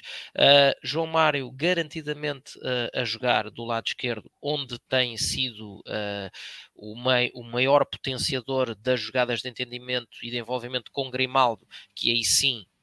através do lateral espanhol conseguimos ter alguma profundidade no flanco esquerdo e profundidade e qualidade nos cruzamentos, já agora, diga-se. Um, quanto a Rafa, que que me pareceu ter andado grande parte do jogo a jogar tocado Uh, e, e, a, e, a, saída no, no, no, final do encontro vem inclusive a cruciar. Um, precisamos do melhor Rafa porque uh, na exploração do espaço central, uh, e sim concordo quando Loren diz que Rafa pode jogar a lateral, mas o, o melhor, os melhores desempenhos que temos visto a Rafa têm sido quando consegue fazer a exploração do espaço central. portanto, no papel, uh, a linha de 4, o duplo pivô, uh, que na minha ótica deveria ser Enzo e Frederic e não Enzo e Florentino, uh, com Neres à direita, Rafa no centro uh, e João Mário à esquerda, para então depois acompanhar Gonçalo Ramos na frente. Agora, lá está, tudo isto é no papel, é tudo muito bonito, resta saber o momento físico dos jogadores, nomeadamente dois em especial, se Neres está ou não está em condições de ser de, de jogar de início, e se, se Rafa está ou não está em condições de render aquilo que as suas características físicas uh, pedem e trazem à equipa, porque se for para um Rafa ainda limitado e para um Neres ainda limitado, então aí sim uh, Roger Schmidt terá que reinventar uh, uma solução tática que dê alguma largura, porque com, com, a, com uma defesa em bloco baixo da, típica de, de Jorge Simão, uh, duvido que seja com, com as progressões e triangulações pelo centro uh, que o Benfica irá desatar esse nó, uh, portanto uma missão que se espera obviamente difícil, mas à qual o Benfica tem que ser superior e tem que ser suficientemente afirmativo para ganhar o jogo claramente. Pedro, e tu, o que é que esperas da deslocação aos Açores? Epá, uh, daqui não há muito a dizer a não ser ganhar. O Benfica de lá para onde der tem que ganhar o jogo porque temos que afastar este, esta fase, porque como o Carlos disse, já lá vão 5 pontos. Se por uh, terrível presságio forem 7, uh, eh, as coisas complicam. Então, perdemos uma vantagem de 8 pontos desta forma é, é, será terrível. E o, e o, o Benfica, está bem que Roger, é verdade que Roger trouxe trouxe uma mentalidade diferente, trouxe uma postura diferente, mas o Benfica dos últimos largos anos, quando quebra desta forma, normalmente quebra a sério. Não... E temos tido fortes dissabores de, de termos vantagens pontuais e acabar por, por as desperdiçar.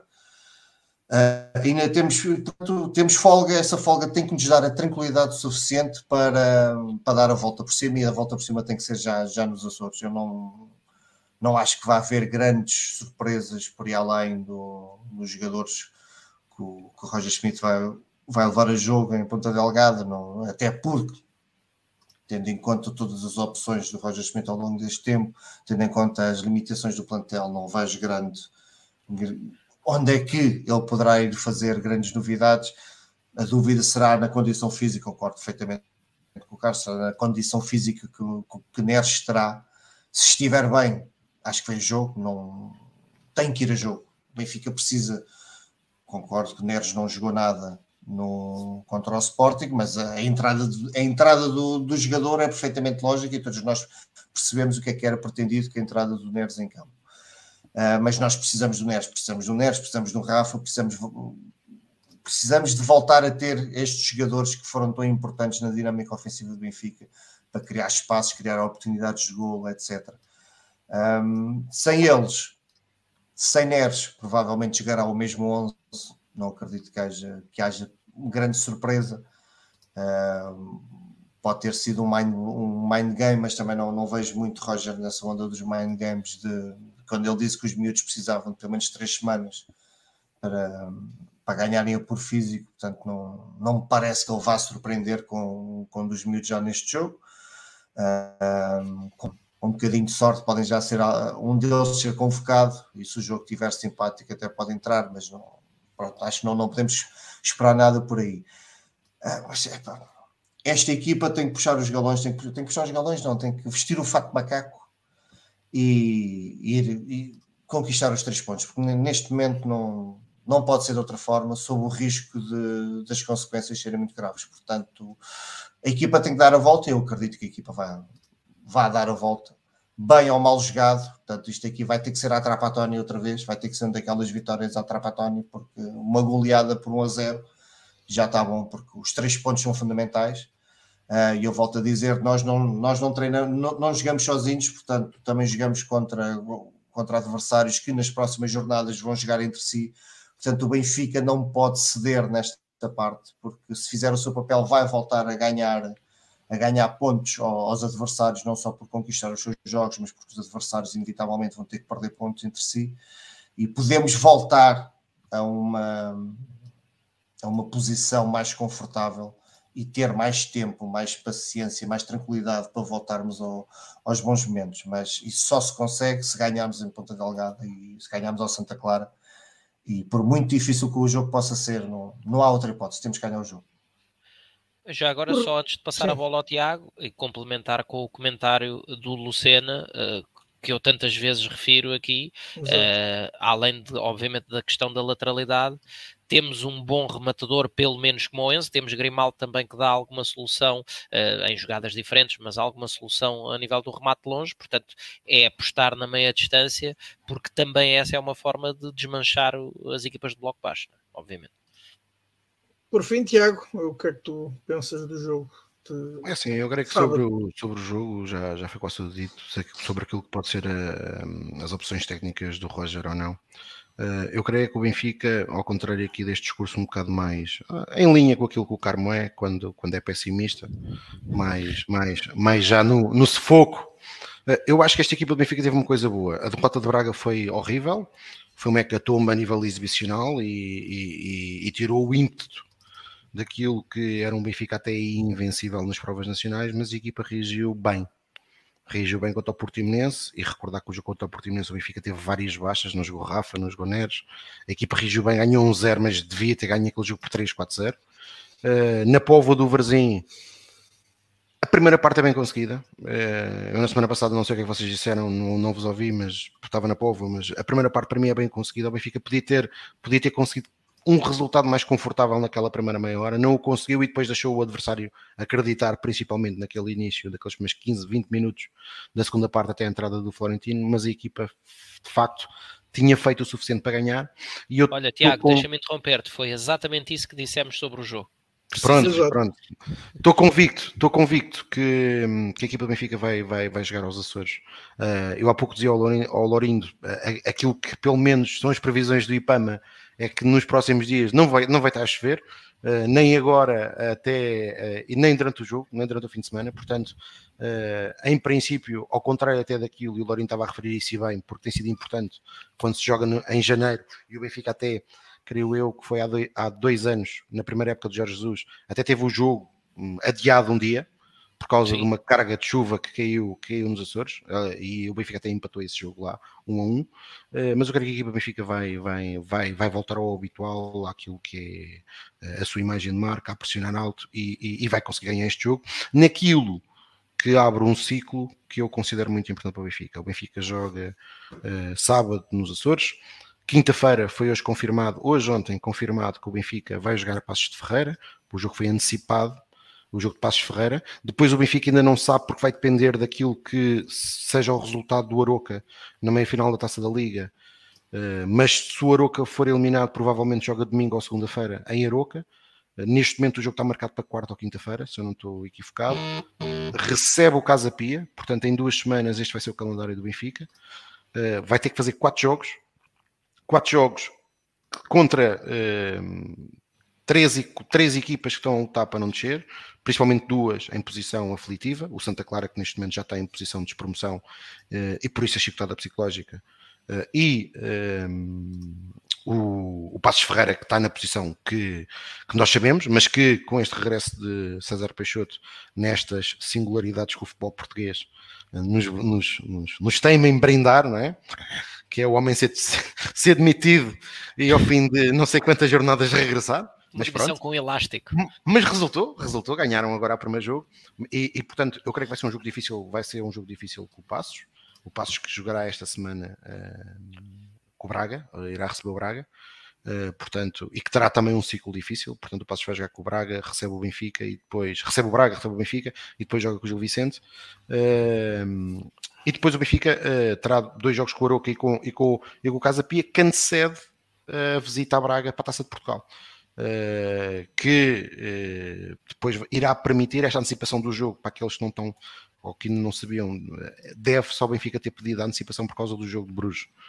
Portanto, o Benfica, o, o, que ia acontecer era que o Benfica jogava a Braga, joga em Braga dia 9 para a taça, para os quartos de final, jogaria dia 12 em Passos e dia 15 teria que jogar em Bruges. E, portanto, o que o Benfica fez foi, que é, que é algo que, é, que, existe no calendário português, nos regulamentos, a proteção às equipas portuguesas que estão jogando na Europa, e, portanto, o Benfica pediu a antecipação. Creio que o Futebol Clube do Porto também pediu algo similar para o jogo contra o Gil Vicente, eh, porque também calha ali a meio da eliminatória com o Inter de Milão. É, e o Sporting também votou favoravelmente. votaram todos favoravelmente, votaram todos favoravelmente. Mas, mas posto isto, estes quatro jogos, estes pronto, quatro jogos. Depois a equipa do Passos Ferreira uh, acedeu Sim, é. porque também viu o seu jogo adiado 24 horas com o Gil Vicente. Pronto. mas, mas, o, o, mas a, se tivesse sido ou não, seria sempre aprovado, porque é os regulamentos, sim. era a maioria que ia aprovar. Uh, evidentemente que aqui o objetivo não é prejudicar o Passos Ferreira, mas sim proteger as equipas portuguesas que estão a jogar nas copas europeias. Uh, mas posto isto, o que eu queria dizer é que estes quatro próximos jogos para o campeonato são decisivos.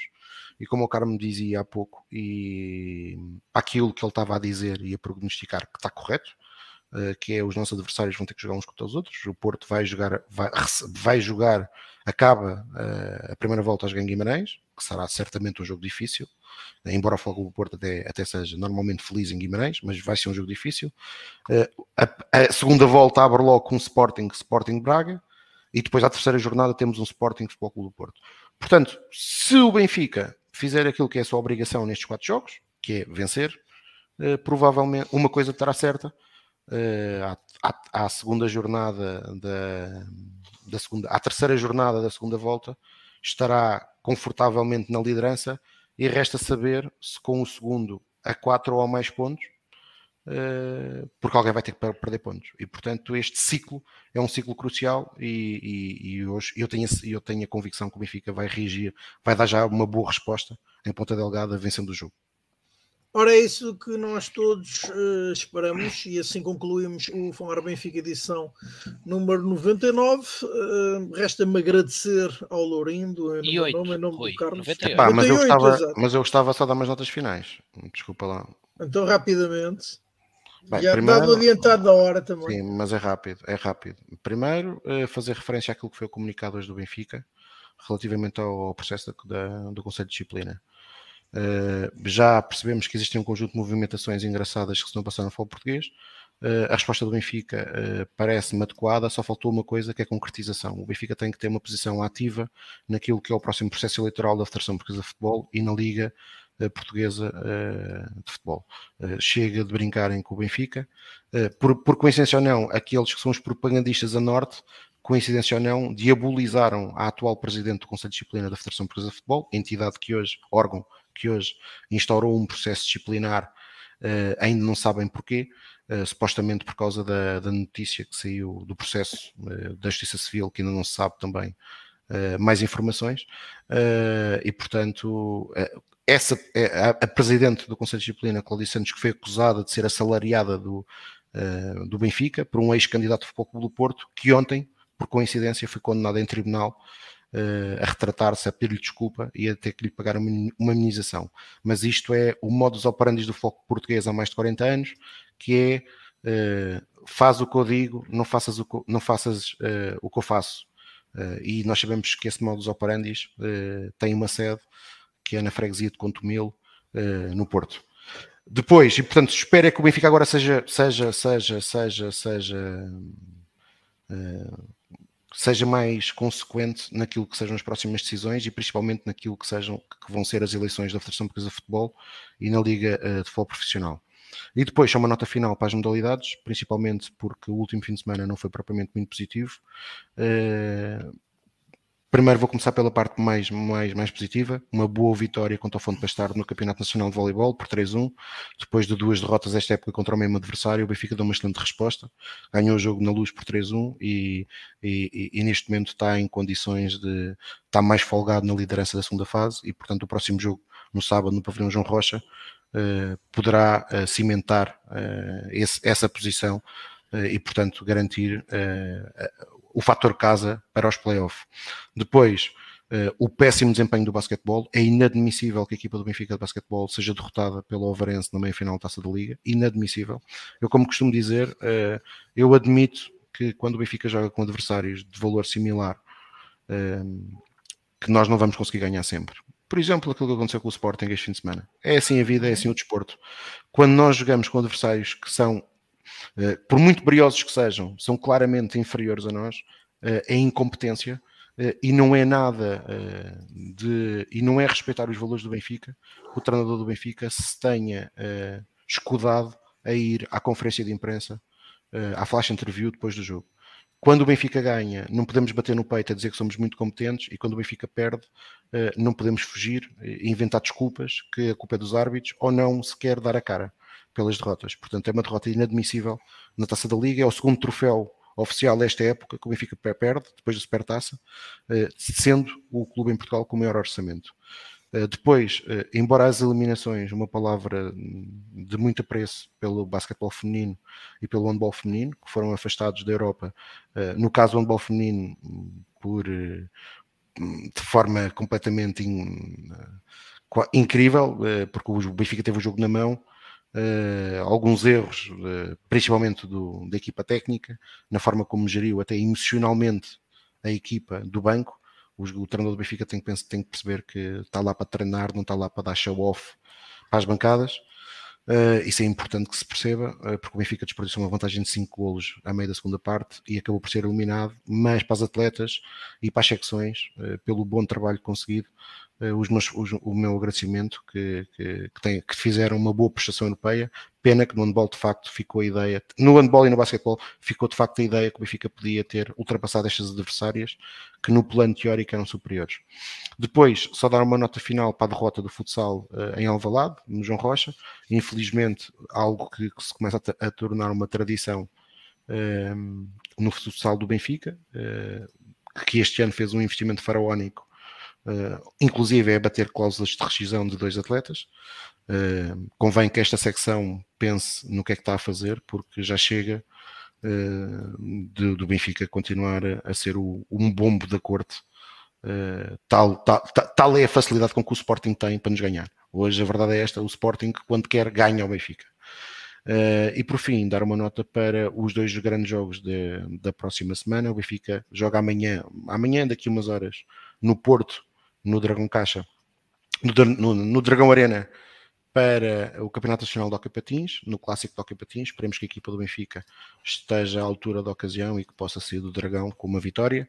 E depois, no fim de semana, eh, dois jogos muito importantes. Um, o derby no João Rocha de voleibol e outro, eh, e aqui eh, saudar o Benfica e a estrutura do Benfica por ter decidido realizar o jogo da Taça de Portugal no Sporting no futebol feminino no Estádio da Luz. No ano passado tiveram mais de 20 mil pessoas uh, no derby que decidiu o campeonato. Esperemos que neste jogo da Taça de Portugal uh, muitos benfiquistas possam comparecer, pelo Conselho os sócios não pagam, uh, portanto a entrada é gratuita e, e, esperar que o Benfica consiga mais uma vez bater o recorde de assistências. É bom para o futebol feminino, que está em franco crescimento em Portugal. E portanto esperar que muitos benfiquistas possam comparecer e que o Benfica possa evidentemente eliminar o Sporting Clube Portugal no estádio do Sport do Benfica. Ora, agora sim, ficam então as despedidas, mais um Falar Benfica foi a edição número 98, agora disse bem, é meu nome então, uh, em nome do Carlos, do Pedro, do Tiago, resta-nos agradecer a vossa presença também ao nosso convidado especial de hoje, o Laurindo, foi uma vez mais um prazer ter-me convidado uh, e também aquela lição, aquela lição, exato, aquela lição que nos deu uh, pela leitura que, que fez uh, do derby, também dos problemas que o Benfica tem ou não e que deve resolver. E portanto, uma vez mais, resta-nos agradecer e, e desejar-vos a todos então uh, uma, uma boa semana, de preferência recheada com essa vitória do Benfica uh, nos Açores, nessa deslocação ao terreno do Clube Desportivo Santa Clara. É isso, ganhar. Obrigado, Laurindo. Um abraço. Um abraço. Muito obrigado. Laurindo, até à próxima. Sempre um prazer. Obrigado. Obrigado, com licença. Obrigado.